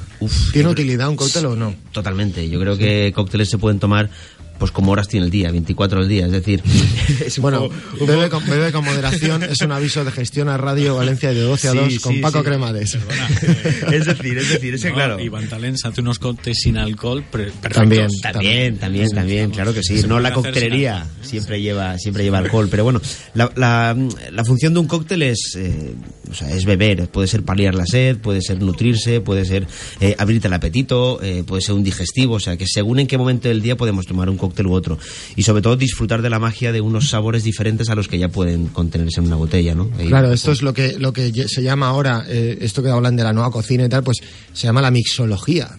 Explícanos qué es la mixología. Oye, y una cosa, explícanos ese tema de que a mí la gente me lo dice, bueno, me lo dice, algunos me lo preguntan, y dice, ¿estos que lanzan botellas, como Tom Cruise en la película, estos Sí. son cocteleros o qué son? Sí, bueno, estos son los, los flair bartendings, ¿no? Eh, la modalidad flair es la modalidad más vistosa o más, más espectacular de la, de la coctelería, en la cual se combina la creación... Acrobática, ¿no? Acrobática. Sí, acrobática. La cual se combina la, la, la elaboración de cócteles con movimientos acrobáticos, ¿vale? Pero ojo, nunca hay que olvidar que, que aquí sí que lanzo un llamamiento porque hay muchos flair bartenders que se olvidan del sabor del cóctel y se empeñan más en, en, en definir los movimientos acrobáticos. Al final yo creo que es el conjunto de todo. Tú puedes lucirte mucho lanzando botellas al aire, pero nunca hay que descuidar los equilibrios y el Correcto. sabor de un buen cóctel. Muy bien dicho. Y te opino lo mismo. ¿Y la mixología, qué es eso? La mixología, a mí, la verdad que este nombre me da un poquito de Eh, risa con todos mis respetos. De verdad, de verdad. O sea, la mixología suena muy bien, es muy vendible, es muy comercial. No sé, suena así. Sí, sí, sí, sí. O sea, eh, la mixología, como bien dice el nombre, es mix, es Casi- mezclar, casi ¿vale? es coctelería, es mezclar ingredientes, pero adaptamos nuevas tendencias, nuevas técnicas, todas ellas desarrolladas en principio por, por los cocineros eh, tan mediáticos y tan creativos, por- en el caso de Ferran Adrià, como, como Sí. banderado un poco de, la, Vale. de las nuevas creaciones culinarias, eh, se adoptan este tipo de técnicas un poco ahora a la coctelería, temas esferificaciones, espumas, aires, Ah, diferentes temperaturas, correcto. y se aplican pues eh, todo este tipo de tendencias eh, más actuales a la coctelería. Eh, eh, llevando lle- llevando al fin cócteles muy muy diversos eh, Oye, no, no he dicho, este señor tiene algunos, eh, algunas medallas, algunos hitos Eso es lo que iba a decir. digo, importantes. ha faltado hablar de, de sus Me ha premios. faltado ponerle los premios. Premios. Has, has sido campeón de Comunidad Valenciana varias veces, eh, finalista eh, a nivel mundial en... ¿Dónde? ¿Qué localidad fue? En Turín. En Turín, En en Turín. ¿verdad? Finalista a nivel mundial, ojito, ¿eh? Y campeón de España también en el año 2006 de, de coctelería. Es decir, y entre otros muchos galardones y premios. Y recientemente eh, hablamos el otro día también un poco del Diageo World Class. ¿Qué, qué narices es eso? Vale, pues bueno, el- eh, la Diageo World Class se ha convertido en la competición más eh, de las más importantes o con más repercusión mediática a nivel mundial, donde participan en torno a 50 países más de 15.000 bartenders en el mundo. O sea, es una competición importantísima en la que pues, eh, selecciona país a país los, los mejores Son como bartenders. lo- lo- los Oscars, ¿no? De Como la- los Oscars, diríamos. Diríamos. Aparte, bueno, el año pasado eh, tuvimos los españoles la gran suerte de, de, gracias a David Ríos, eh, ser Sí. campeones mundiales de la, de la World Class. Fíjate, todo el mundo conoce a Ferran Adrià. Yo es que, vale, bien, que todos mis respetos. Y, y a reposteros ilustrísimos eh, que están pasando el nombre de España y la comunidad valenciana por todo el mundo. Pero, oye, David Ríos. Sí, es que mo- tenemos, campeón tenemos mundial de la, de la World Class y, y lo tenemos en España. Y aparte es un excelente compañero, un excelente tío, un bartender increíble. Y bueno, pues eh, sí que aprovecho para decir porque vamos un poco ligados al mundo de la gastronomía junto con los cocineros, pero quizás no se nos da un poco ese, ese lado o esa importancia que tiene un buen barman eh, detrás de una barra, ¿no? Que deberíamos de- Claro. de tenerlo más en cuenta. Es que esto lo he hablado yo con Paco muchas veces, decir, oye, la gastronomía ahora con todos los programas de televisión, todo el rollo este, porque esto ya venía, ¿no? Pero de, de lejos, pero y luego de repente también la repostería. ¿Y qué pasa con la coctelería narices? ¿Es que acaso no es bueno tomarse un cóctel de rechupete antes de un buen manjar? Bueno, eh, aquí estamos un poco educando, además a estas horas, ¿eh? que siempre la gente me Sí, dice, sí. es que me hacéis, me contáis unas cosas a estas horas, ¿no? Pues bueno, pues eh, a- a- como él muy bien ha dicho, para abrir el apetito, para, para después de... eh, yo creo que el cóctel refleja, ¿no? Los estados de ánimo de las personas también, ¿verdad? Totalmente, totalmente. Y, y- y función nuestra como barman es, es, aparte de ser psicólogos también, intentar captar un poco el estado anímico del cliente para saber ofrecerle una, una combinación diferente y, y- y asegurarte el éxito, ¿no? En ese, en ese Me voy, a, me voy a permitir contar una cosa que yo alguna vez lo he contado, es una anécdota del cine, eh, que sabes que aquí nos gusta siempre relacionar la música, el cine, los cócteles, todo juntito, eh, que es una anécdota de la película con la muerte de los talones, que habréis visto todos, con Cary Grant, sabéis que lo cogen y lo, lo- se, lo, le- se equivocan de persona y lo secuestran. Y se lo meten en un taxi y entonces le digo, oiga, ustedes que me estáis, eh, ¿qué me están haciendo ustedes? No me pueden hacer esto. Y ella me dice, no me porque mantengo a un abogado, dos ex mujeres y tres barman. O sea, entonces, eh, entonces, claro, esto es decir, no, cuidado, no me toquéis a mis barman, a mis cocteleros, porque, porque claro, es que dependen de mí, ¿no? Esto es un... Claro. Sois psicólogos también, ¿eh? Sí, psicólogos y bueno, y aparte es eh, no, es lim- no solamente el saber mezclar, sino el saber comportarse. Existe un decálogo de, del barman donde, donde ad- te adopta una serie de protocolos a seguir, a actuar con el cliente y al final tiene que ser un poco su confidente, ¿no? El barman ve, escucha y mira y mezcla. Sí, Y- hay mucho de eso eh, en la vida real y en todo. Eh, nosotros lo que hacemos es que mezclamos. Eh, normalmente Rafa prepara un cóctel. Hoy te teníamos a ti de invitado de lujo. Eh, pero como hemos dicho, te tendremos más veces, ¿no, Iván? Incluso a ver si nos haces aquí uno algún día. Sí, prometo, prometo Y- la próxima volver Y cargado. nuestra mezcla, que, que tú también lo has dicho, de música y cóctel es preciosa. Nos has elegido un tema, Iván. ¿eh? Eh, ¿Por qué? ¿Qué te sugiere este tema que vamos a poner ahora como Bueno, buen eh, coctelero que eres? Venga. Sí, apar- aparte de tema, yo creo que también de, de artista, ¿no? Para mí, Sí. eh, Frank Sinatra, es- hablar de Frank Sinatra es hablar de, de excelencia musical, creo yo, y es algo Sí. que, que siempre va a estar eh, en, en- en nuestras vidas. Y, y aparte, es, mm, me encanta escucharle porque, porque, porque veo elegancia de voz, eh, la cual me transmite. Eh, me transmite pues eh, el ser elegante trabajando el, Esa el- elegancia que tiene, Iván. correcto Es- eso es verdad. Es única, eh, es única, es verdad, sí. la, la perfección de, de- de crear tragos, de los movimientos en una barra, de saber, de saber eh, dirigirte al cliente, pues me, me da mucho, me, me relaja mucho la música de Frank Sinatra y incluso actualmente un poco ya más actual la música de, de Bublé. Me, Es muy parecido. Por Sí. eso lleva un, Crooner, lleva un claro, estilo, ¿no? Eh, sí, el estilo. diferentes épocas, pero me da, creo que le da un toque a una barra, a un restaurante, a un salón, a un, a un cóctel bar Pues que, vamos a que- que darle, me inspira. Vamos a darle también a nuestro espacio ese toque de Iván Talents musicalmente hablando. Ahí lo tienes.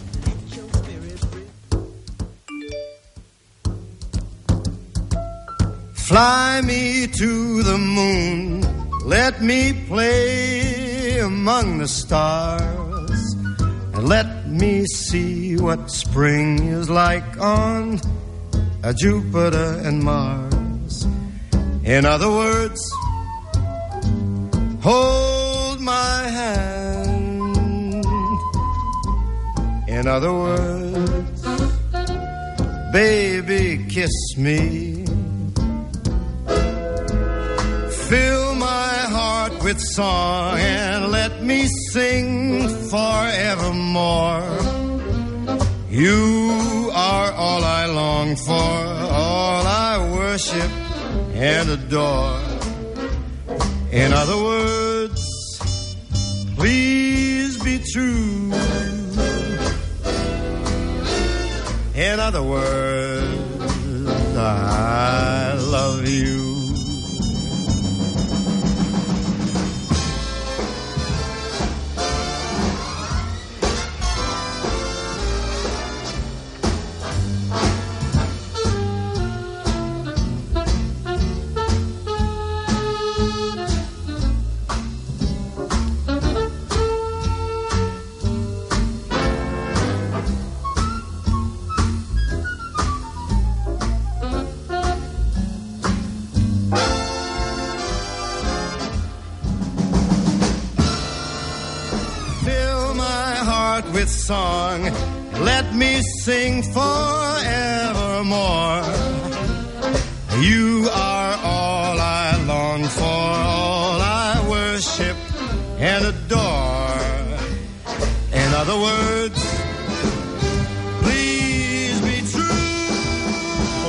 Pues, eso, una gran elegancia, ¿verdad? La de Frank Sinatra.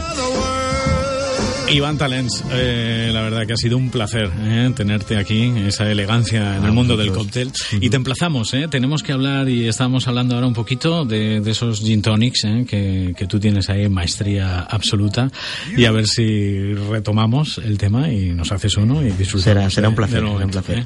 Muchísimas gracias. Y hablando de elegancia y hablando de todo, eh, que tenemos un duelo pendiente. eh. Tenemos un duelo elegante, pero Además en un sitio muy elegante, eh, en Drom, eh, Sí, ahí en la avenida Reino de Valencia.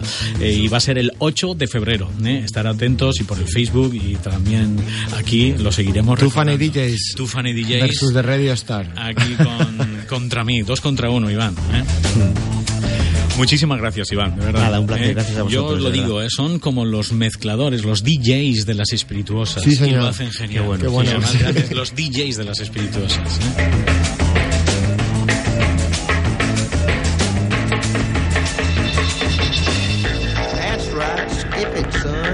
Gestiona Radio Valencia 107.5. Dupis and Coffee. ¿Has probado nuestros sabrosos dupis? Su aroma, textura, sabor, los ingredientes e incluso el precio nos hacen diferentes. Te ofrecemos 31 variedades distintas, elaboradas diariamente de forma artesanal con ingredientes frescos. Degusta nuestros productos en Avenida Reino de Valencia 14.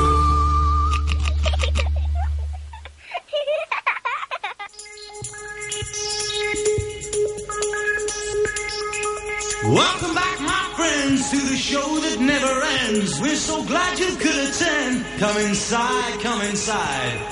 There behind the glass stands a real blade of grass. Be careful as you pass. Move along, move along.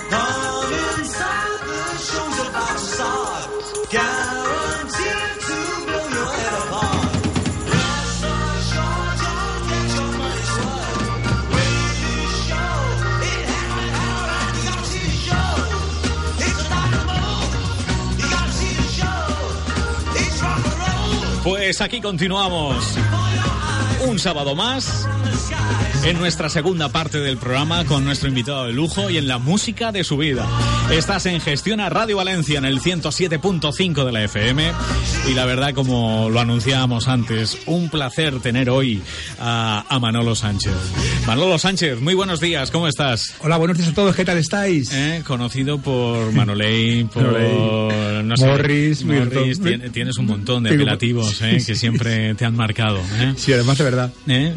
Bueno, pues una persona mm, eh, del mundo de la música, del mundo de las discotecas, del mundo de, de las discográficas, porque también ha trabajado para varias compañías discográficas y has tenido la oportunidad de conocer a un montón de artistas también, de viajar con ellos, de estar. eh, y un hombre que viene de la música, pero vamos, de los disjockeys que tenemos también. Eres el primero, ¿eh? De- del mundo de. ¿De los- de los así- 70, los el primero? No, de los disjockeys, ¿eh? Ah, Hemos tenido, no vamos aquí a meternos bueno. con los temas de la Bien, edad, bien, bien. pero pero al menos eres de los primeros Muy de los que han estado detrás de las cabinas que vienen aquí también un poquito a contarnos la música de su vida. Así que promete eh, estar este ratito interesante aquí en Gestiona Radio Valencia y, y vamos como siempre pues eh, a hablar un poquito de, de Manolo, aunque yo es verdad que tengo que reconocerlo, te conocí ya un poquito más tarde, porque yo sé que él en su plena juventud, lo cual yo pues claro no pude vivirlo, ¿eh? la verdad es que empezaste a pinchar muy jovencito, todo se ha dicho de paso, muy jovencito, Sí, sí. y, y, y- y por aquel entonces eh, teníamos que hablar del tema funky, del tema Sí, guitarra, del no, tema... no había ni música disco. No, había- todavía. no había ni música disco, No había música disco. Cuéntanos Aún no había venido Giorgio Moroder a inaugurar la música disco. Todavía no. No había inaugurado nada. Entonces, bueno, pues cuéntanos porque ahí, Sí, ahí me va, pillas. claro, ¿eh? ahí me pillas. ahí ya es que el nacimiento. Hay, hay pocas personas en Valencia que de verdad sepan también cómo, cómo qué, qué pasó en reali- realmente en las discotecas.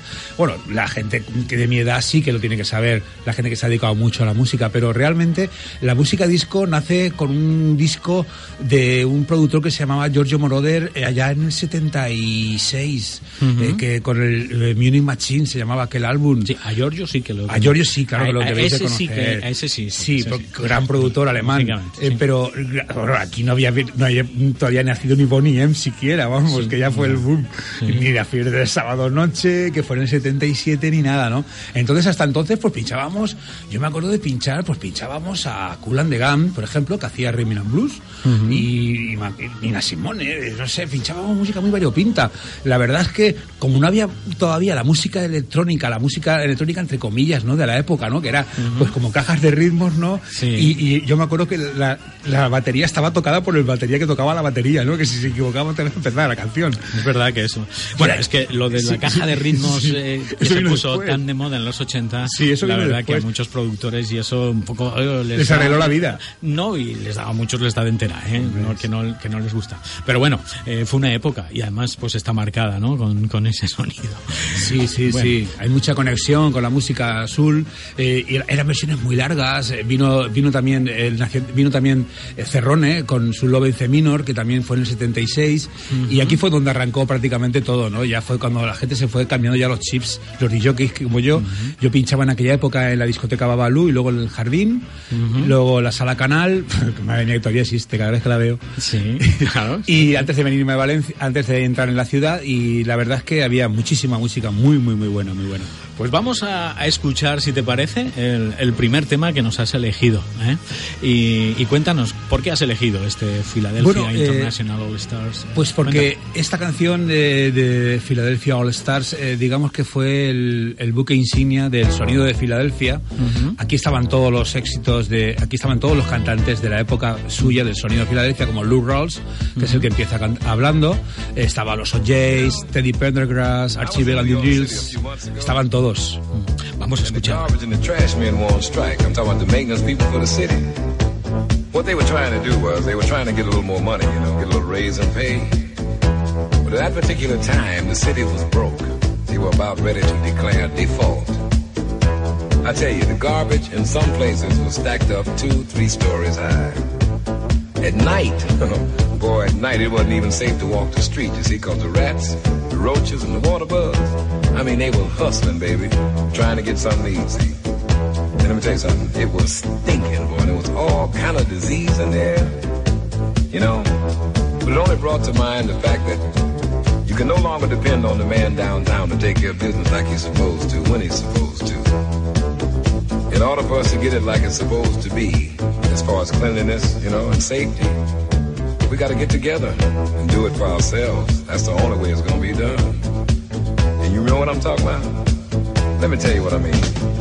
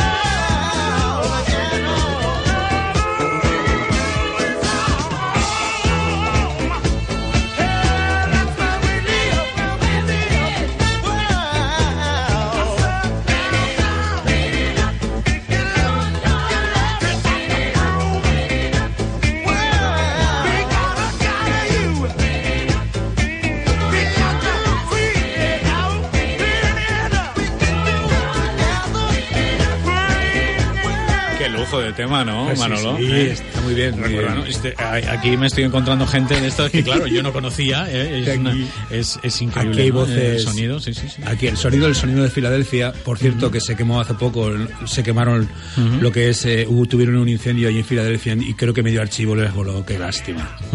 Kenny Gamble y Leon, Leon Huff, que fueron los, los, como, así como la tan la moto, la crea Berry Gordy, que tú lo sabes. Eh, el sonido de Filadelfia, pues lo crean Kenny Gamble y Leon Huff.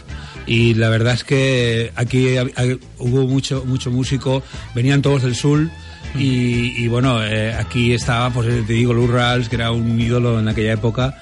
Estaba Lou Rawls, los OJs con el Hello Music, marcaron todo. Claro, esto eh, hay que haberlo vivido, ¿no? Sí. Y claro. Tú que pero- tuviste esa suerte, Sí, yo ¿no? tuve esa suerte. Las Drigis también, que eran que luego se convirtieron en las The Emotions. O sea, bueno, aquí, aquí hay, mucha, hay mucha tela que cortar. Sí, sí. Qué bonito, ¿eh? Qué bonito que nos traigas Sí. todos estos Sí. recuerdos. Además que nos lo expliques porque tú que lo has vivido, tú que Claro. lo has vivido en persona.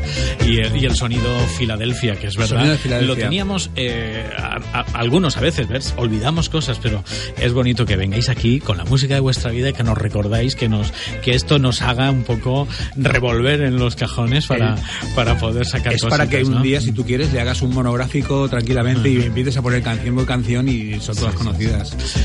Bueno, eh, nos habíamos quedado en tus principios, ¿no? Sí, has sí, hablado sí. de, de varios Estamos sitios en los donde, 70 todavía, de, ¿eh? de donde has pinchado, porque claro, tú empezaste Sí. al principio casi de, de sí, los la verdad es 70, que sí. sí, muy incipiante. Eh, yo, mm, pues eso, eh, empecé pues en el 76, exactamente. En un verano era, era el cliente de la discoteca Estudio Roma, Ah. era cliente de la sala y lo que, lo que ahora es la Posada de las Ánimas, o sea, bueno, los usos de toda la vida. Tequila Fumartí, ahí estaba. Las- eso ha sido siempre, toda la vida una discoteca.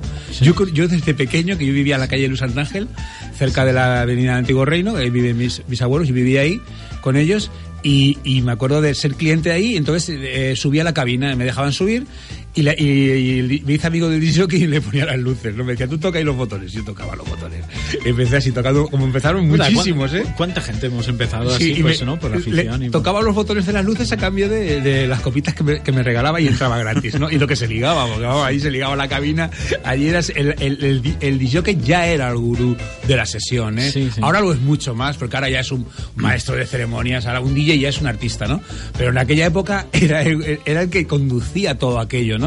O sea, desde técnicamente a, a- a emocionalmente, ¿no? Según la música que ponía, tú tenías un grado de- de, de, eh, estabas más estimulado que, que menos, ¿no?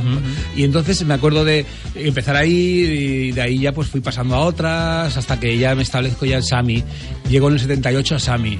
Eh, Juan Arjona, que era el DJ de la sala, se va a, a Denia, a la felicidad Denia, también discoteca de alemanes, con un musicón que ponía allí que era increíble. Yo iba allí, cuando muchas veces que acababa aquí, me iba allí a escucharle música a él, porque él tenía otra, otros discos allí. Entonces, en aquella época, los DJs, pues nos buscábamos, eh, los discos los, los traían de importación, los traían de Inglaterra, el que podía de Alemania, lo- muchos de Estados Unidos, la cara B, discos, Raf Import. Entonces, claro, íbamos buscándonos, no es como ahora, ¿no? Ahora todo está por internet, pero en aquella época no había que. Ha cambiado, Los, los vinilos se compraban, ¿eh? O sí. sea, Sí, y el sí. dueño venía, oye, no compres más de cinco, ¿eh?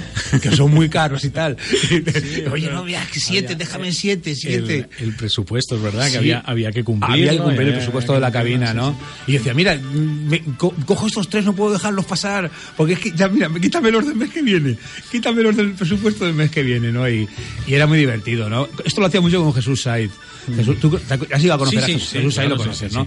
Bueno, pues Jesús Said era, para mí, es mi mentor, eh, fue el primer eh, empresario serio que, que he conocido de la noche, y él, él cogía el coche y decía, vámonos a, Madrid por música. Pero, ¿cómo Jesús? Sí, me sí, que hay que, hay que renovarse. Tenemos que ser los números uno con música. Entonces, en aquella época, pues competíamos con Mr. Chus, con que tú la conoces, la has ido a conocer, ¿no? Mr. Chus sí, Sí, la sí, a conocer. sí. Competíamos con Mr. Chus, competíamos con la sala Stop, con Gigolo, entonces competíamos con cinco o seis, con, la, con el Caniche, que estaba en la Alameda. Sí, correcto. Era- habíamos cinco o seis discotecas, ¿no? Que las que había en la ciudad, ¿no?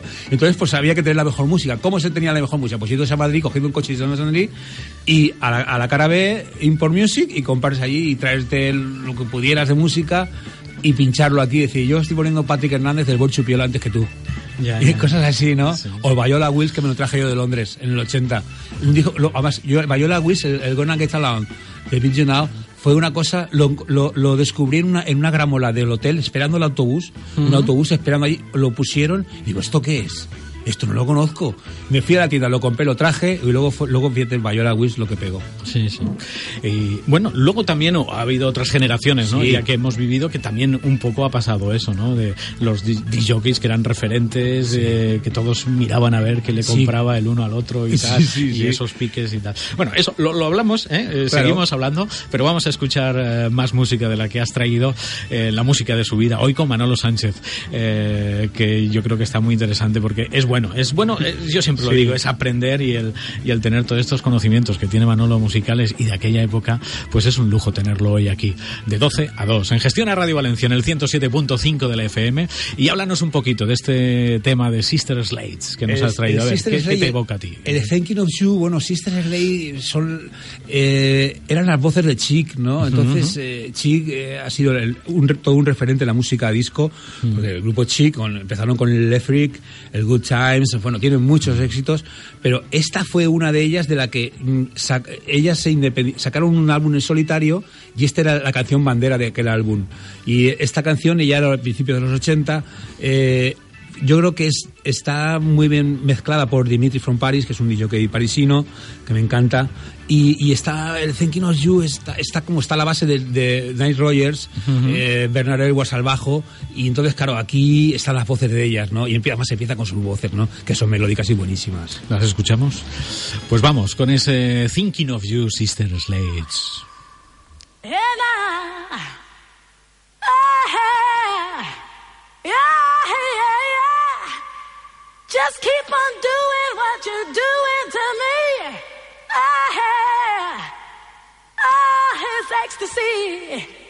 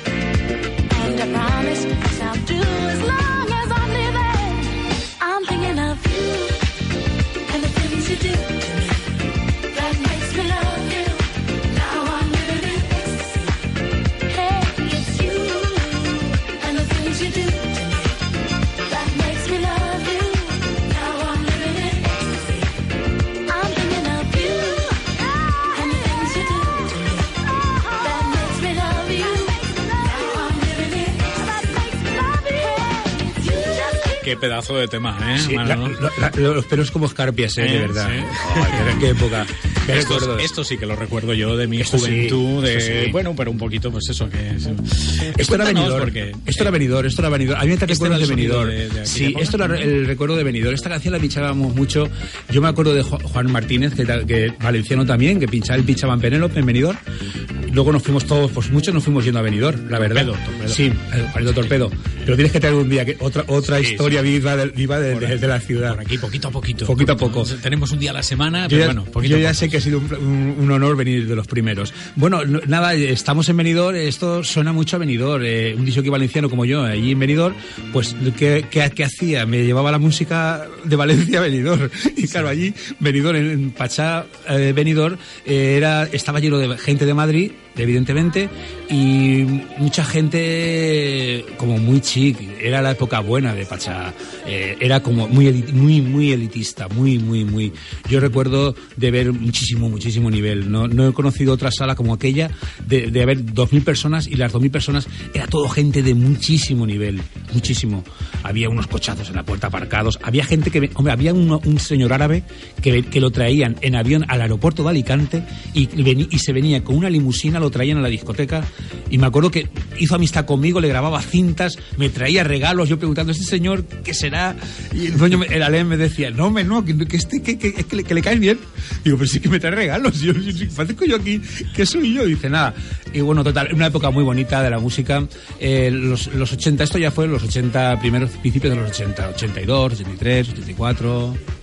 Contigo queríamos, yo, mm, quería aclarar, ¿no? Esa, esa duda, ¿no? De, de que siempre, claro, nosotros que somos una generación quizás posterior, ¿no? Sí, a la pero una- tuya. una, ¿eh? Por Una- así, un sí, escalón una- solo, ¿eh? un creo, ¿eh? escaloncito o media generación de Sí. esto, ¿no? Que estamos ahí a Sí. pie entre una cosa y la otra, ¿no? Del sonido funky, ¿no? Claro. Que, que un poco, por muchos lo han tildado, que, que por Valencia siempre pasó un poquito de refilón, pero quería un poco que tú me hablaras con más propiedad de eso, Bueno, ¿no? Y que lo sí. desmentiera, ¿no? Yo sé que Sí. Paco Alonso, si me está escuchando, que es, que es claro. otro de los reyes del funky Paquito. Alonso lo Eh, lo sabe de sobra. Sí, sí. Eh, Siempre eh, tenemos esas pugnas, ¿no? Claro que, claro que sí. Eh, Paquito Revolution también lo, también Sí, lo sabe, jockey de Distrito 10. Y, y, por ejemplo, mira, mira, yo te de- te definiría el sonido funky de la, de la ciudad de Valencia, que para quien diga que, que no pasó, es, es mentira. Aquí había música funky y se pinchaba música funky. La prueba la tienes, por ejemplo, en, en- en Juan, que era disc jockey de Distrito 10, eh, y Juan Santa María pinchaba funky, en Distrito pinchaba funky guitarras. O sea, ponía las dos Hacía cosas, las ¿no? dos cosas, sí. Ponía las dos cosas. Yo creo que pinchábamos más en Valencia música funky para principio de sesión y cuando ya estaba toda la gente ya a la sala, pues ya se iba ya a los hits, ¿no? Y los hits aquí en Valencia pues siempre ha predominado U2, Simple Minds, Waterboys. Y ahí es donde viene esa otra, Sí. ese otro escalón y esa otra generación, que es a lo mejor los que comentan eso. es- eso los Pero 80. que el funky hubo, además. Sí, eh, eso los 80, tiempos de sí, señor. Dreams, los tiempos de Woody. Por sus supuesto, por supuesto, sí, sí. por supuesto. Eh, En Buddy se ponía fun- funky, música funky. Sí, Yo me acuerdo de, de la noche de la inauguración con, con Jeff. Jeff pinchaba funky. Se traía, la música que se traía de, de Penélope de Benidorm. Si es que no había, había- eran vinilos con maletas. O sea, discos de vinilo con sus maletas. Entonces, claro, lo que pinchaba, lo- los discos que llevabas en la maleta. ¿Y qué se traía? Lo que se traía de lo que pinchaba en Benidorm. Luego se iba a Benidorm y ponía los mismos en Benidorm. o sea, que era funky porque en Benidorm no, no- las guitarras no existían. Y, luego bien. viene eso. Viene la época de también, y hay un poco la época de David el Niño, ¿no? Sí, que, es el que rompe luego- un poco. Sí, ¿no? Luego ya Ahí viene es David el donde- Niño y David el Niño lo que hace es ya, ya meterse en Distrito 10 y le empieza a dar la vuelta a todo. Ya él ya canta encima las canciones. O sea, ya pone, por ejemplo, pone de, pone de con Blue o pone los nuevos románticos, lo que pusiera, eh, o golpes bajos inclusive, y se cantaba la canción encima. Mm. Pero ya, ¿no? había, ya había habido ese cambio generacional, Sí, por así ya, decirlo. ya había estado el cambio. Él era más guitarras y, y luego hasta los 90 que fueron ya la las músicas de máquinas, ¿no? Que ya con Chimo Bayo y ya aquella fue ya otra cosa que todos todos lo llegamos a pinchar, música de máquinas, pero ya él ya fue él marcó ya otra otra tendencia. Bueno, pues vamos con el tercer eh, tema, que es una preciosa canción, a mí me encanta. Eh, y cuéntanos, ¿por qué la has elegido? Es, A- es la a de Joe Jackson. A Joe Jackson. Joe Jackson, Joe Jackson, bueno, Joe Jackson es de los pocos artistas de, de música de guitarras que a mí me encanta. Bueno, a mí, vamos a ver, a mí me encanta, evidentemente, U2, Simple Minds, etcétera. Vale, pero eh, los, eh, eh, los Immaculate Fools, etcétera. Sí, bueno, Sí, pero esto aquí lo hemos que, tenido lo que- de todo, Pero sí, es que sí. es lo que todo el mundo conoce. Yo, entonces yo busco otras cosas, ¿no? Y a mí, para mí, Joe Jackson era, junto con Nick Kershaw, era, era un poco la esencia de todo aquello. Era guitarras, guitarras con, muy, bien, muy bien cantadas. Eh, esto fue un hit, además. Esta canción aquí en Valencia pegó Sí. y en Benidorm era un himno. ¿eh? Esta canción era, bueno, era, era lo más. Vamos a escucharla. Pues vamos con ese tema de Joe Jackson.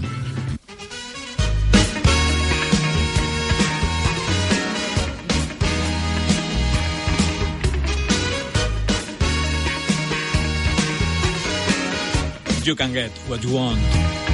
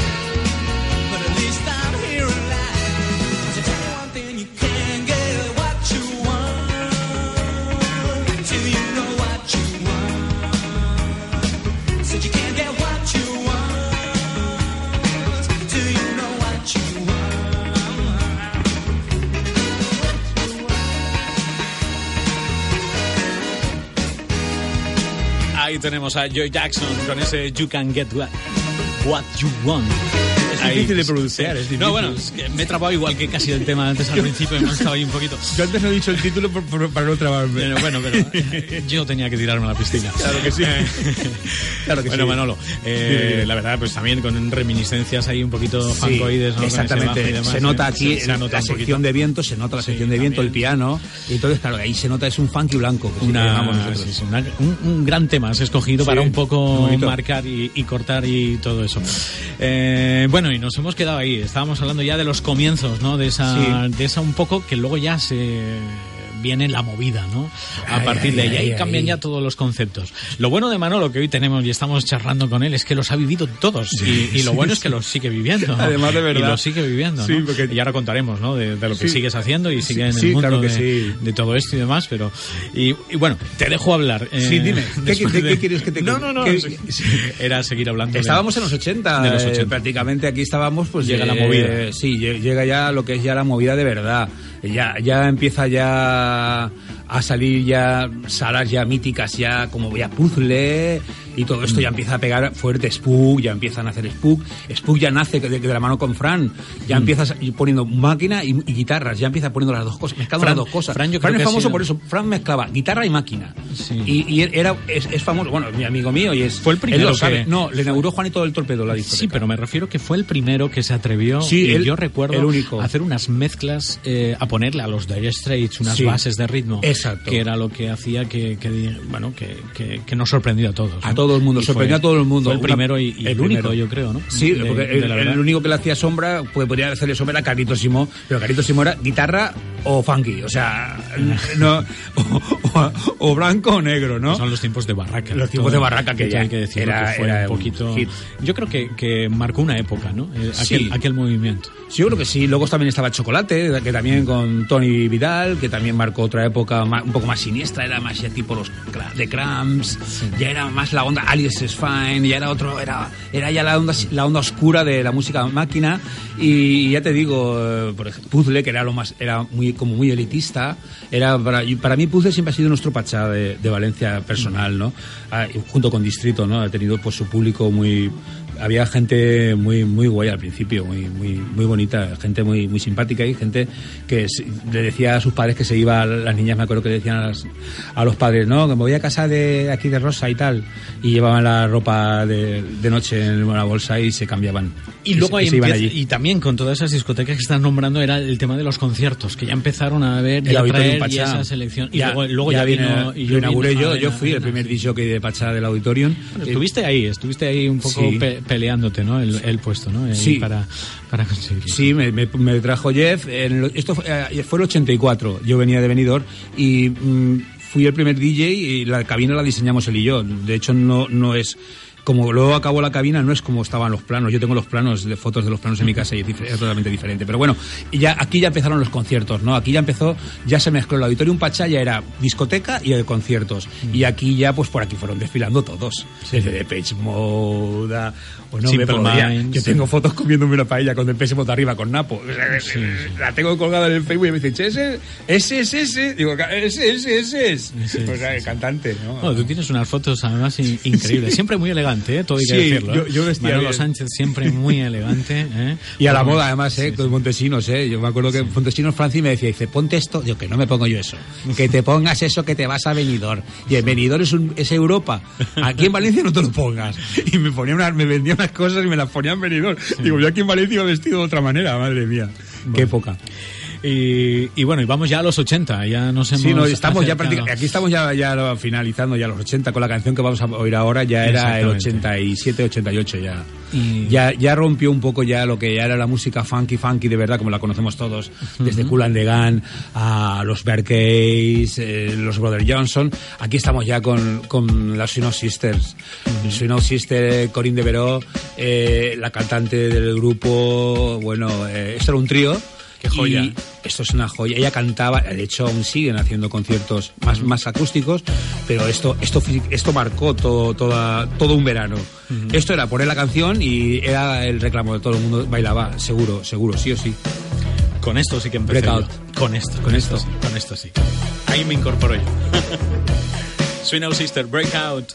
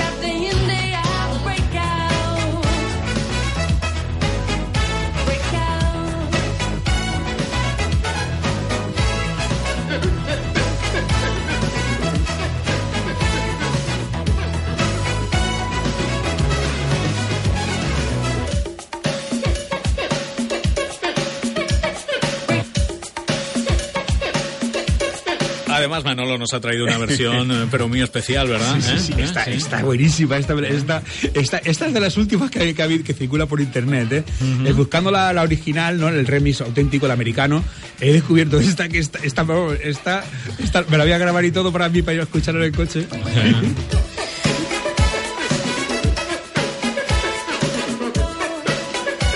Pues con este Swing Out Sister y Breakout nos hemos eh, metido ya prácticamente en los 90. Luego eh, hemos ido muy rápido por tu vida, porque la verdad es que si nos, de- si nos paramos un poquito, eh, podemos Sí. estar aquí varios días. Entonces ya, luego llega eh, el momento ya a nivel más personal, Bananas, ¿no? Que Sí, es un proyecto ya, que, con sí. el cual ya te quedas y Sí, prácticamente ya me pues, quedo ahí hasta, ya. hasta, el- hasta Sí. el día, hasta el día de hoy, ¿no? Sí, ya prácticamente Ajá. entro en el 92 en Bananas y ya a dirigirla junto con Casimiro, un gran amigo, Mm. y que él es, él es socio y la- entre los dos pues trajimos, él, él venía mucho a Benidorm a y entre los dos pues eh, trajimos lo que la esencia de Benidorm la trajimos a Valencia. Yo me acuerdo de Bananas de traer gogos y, y la gente nos miraba, gogos en tobles, y que te traes locos o qué. No, no, no, esto era así, la gente venía y quién no ha pasado por Bananas. Pero bueno, desde entonces, ahora la tenemos, estamos en un impasse, Ujú. está cerrada, es una discoteca gigante, no es época tan buena para las discotecas gigantes, entonces estamos viendo a ver qué pasa y pasa todo, y cuando pase, pues volveremos a abrir, evidentemente, Bueno, con eso- otro, ¿no? No sé, ya algo pasará. Lo que Lo que sea, Dios ser, dirá, será. Dios dirá. Eso es, lo que tenga que ser, sí. Bueno, Manolo, y cuéntanos un poquito también de. Yo me gustaría hablar de, de tu aventura también con las discográficas, Claro, ¿no? sí, porque por supuesto, porque esto no sé si fue antes, lo, hemos- lo hemos Sí, dejado. fue no, en paralelo. Lo hemos fue- dejado, fue, sí, un poco en fue paralelo. fue no es- paralelo. de esto que pasa el Yo me acuerdo no- cuando tú Ah. estabas en, en la radio, los 40 Sí. principales, y de, de llevarte, te sabes que te he llevado muchísimos artistas, desde Sí, Marta claro. Sánchez a, ¿qué estaba yo que sé, muchísimos. y, yo me acuerdo de la época mía como road manager con, con artistas, he trabajado en Hispavox, Mm. eh, luego eh, trabajé en Polygram y luego en Universal Music, y de, la, de la- mi época de como digamos un poco road manager eh, trazaba planes de promoción promotor digamos. Ujú. era promotor como promotor discográfico. Movía las canciones que iban saliendo las movía en- entre las diferentes emisoras de radio de nuestra comunidad valenciana. Y, y aquí pues he conocido eh, me traía unos artistas y trazaba planes de promoción con ellos. Íbamos desde Castellón a Alicante con ellos pues, haciendo emisoras de radio televisiones etcétera. Y lo bonito de, este- de todo esto es los viajes que, que- que conseguíamos. Eh, eh, viajes míticos con Lighthouse Family al Royal Albert Hall a Londres a verlas Mm. a verlos eh, directo y hacernos fotos Eh, volar el Concorde con Brian Adams tocando la guitarra allí en un acústico que verdad, Nacho sí. Reglero alucinaba esto no puede ser aquí el hombre está aquí el Brian Adams aquí tocando la guitarra y, y nosotros aquí en el Concorde subidos en el Concorde ¿esto qué es?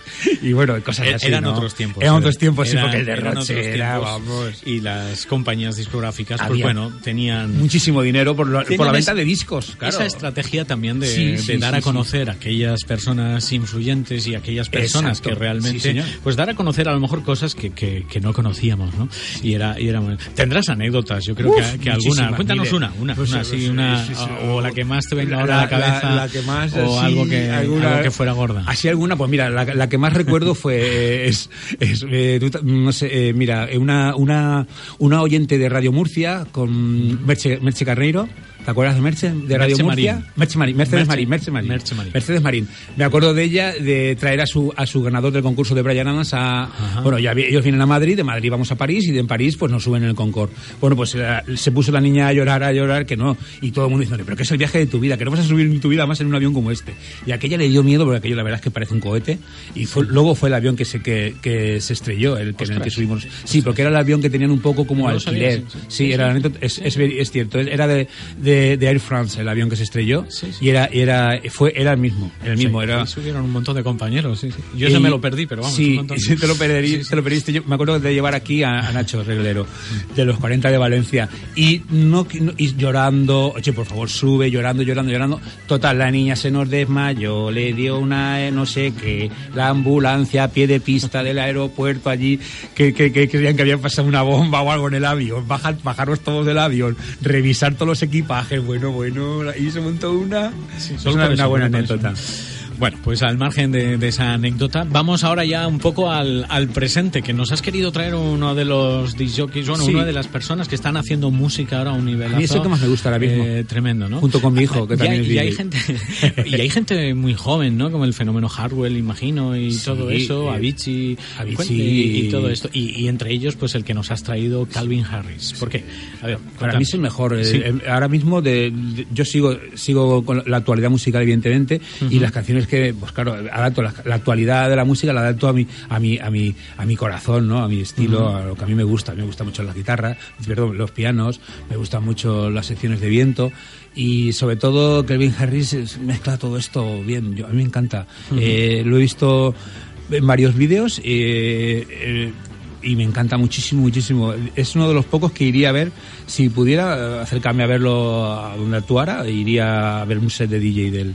Porque ha cambiado mucho ¿eh? el Sí. negocio ahora mismo Ah, sí, con la las estrellas que hay a, a como era ese Son antes. Antes eres como total. más de andar por casa, ¿no? Yo cada vez que- Pero- sí, yo que pero vez- aunque nos has dicho que entonces erais como lo has dicho al principio, ¿no? y ganábamos mucho dinero también, Pero- ¿eh? Es que, claro... Pero eh, la cosa ha cambiado mucho, ¿no? Porque el DJ eh, antes era uno más y ahora un poco parece ser. Exacto. Y, El hay grandes conciertos. En, en aquella época era, era un poco la, el- la persona mimada dentro de la sala, Mm. éramos la persona mimada.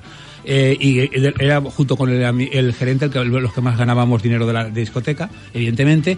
Y eh, ahora es eh, el disjockey es 10 Pero no minutos, es- 10 minutos 100 mil dólares. Pero o sea. no salíais de la sala, claro. No, claro, ahora eso. sí, Y ahora los DJs ahora, salen. ahora, ahora salen. Pues vamos, vamos a escuchar vamos, si quieres, ese, ese Thinking, Thinking about, Thinking you. About You. Es, es un Que- gran tema. pensando en- es- es- pensando en ti. Eh, sí, bueno. eh, Thinking About You.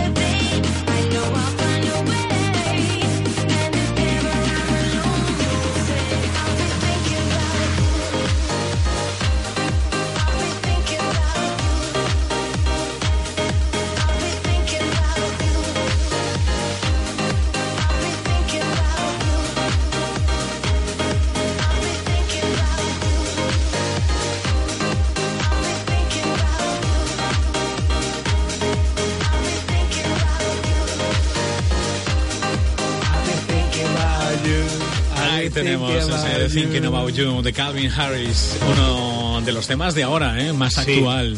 He ¿Cómo, querido- cómo ha cambiado todo? Bueno, has hecho un repaso efectivamente, ¿verdad? ¿eh? desde el principio Desde casi el hasta el fin. Ah, y, y bueno, es lo que hablamos, lo hemos comentado ¿no? aquí tranquilamente, ¿no? del virtuosismo que existía antes, ¿no? en aquella época que había que... a- ahora, que es un poquito pues lo que hablábamos antes, ¿no? todo, todo es un sonido más... eh, Electrónico, más ordenadores. Más artificial, pero bueno, en el fondo pues eh, son la evolución, modas, es ley son- de vida, es la son evolución. modas, Yo lo veo con mi hija, es la evolución. Eh, sí, cambia, cambian las cosas, A cambian me- los gustos. A mí me da, me da envidia Sara, mi hija, porque digo, tiene toda la vida por delante. Yo Eh. ya, voy, ya, ya voy, ya, pa- ya, ya vamos, vamos bueno, aún nos queda, Dios, Dios, aún nos queda, aún nos nos queda queda, mucha nos vida. queda, ¿eh? Pero bueno, que, pero ya vamos acortando y aquellos, y estos van para arriba. Tienen, ¡hala! Esa es la, la ley de la naturaleza. Exactamente. Bueno, Manolo, pues oye, que ha sido un placer tenerte aquí. Madre- madre Hemos- Has escogido ahí además, un- has hecho un repaso, yo creo que fantástico también con la música. Sé que es muy difícil y gente pues como tú, con todos los, los temas que han pasado por tus manos. Entonces, elegir cinco Madre es muy mía. difícil. Pero bueno, eh, está, hemos disfrutado de este momento de radio. Ha sido un placer, Manolo, tenerte. Igualmente. Muchísimas gracias por venir A vosotros. aquí a la música de, de su vida. Esta ha sido la música que nos ha traído Manolo Sánchez eh, y que bueno, que ahí sigue vivito y coleando y que bueno, todavía quedan, ¿eh? que Claro que sí. quizás nos volvemos a encontrar Claro en, sí. en- en muchas cosas y, y que bueno, Seguro. Que vaya, que vaya todo muy bien. Eso Claro que sí. te lo Muchas gracias a vosotros. siempre. Pues un sábado más estamos llegando al final de nuestro tiempo. Espero que te lo hayas pasado bien, que estas eh, casi dos horitas de radios que llevamos las hayas disfrutado a tope. Volveremos el sábado que viene, ya lo sabes, aquí en Gestiona Radio Valencia, en el 107.5 de la FM, también en gestionaradiovalencia.com, en el podcast, en TuneIn. Ahora ya sabes, en un montón de sitios nos puedes escuchar. Como hoy comentábamos al principio también, que hemos estrenado ya nuestra página de Facebook de 12 a 2 con Paco Cremades. Bueno, vamos a ir poquito a poco añadiendo cositas ¿eh? para que nos puedas tener siempre ahí. Que como decimos siempre, la radio ha dejado un poco de ser efímera. Pues un placer. Volvemos el sábado que viene a seguir disfrutando de esta mañana o de esta tarde ya. Sed felices. Hasta siempre.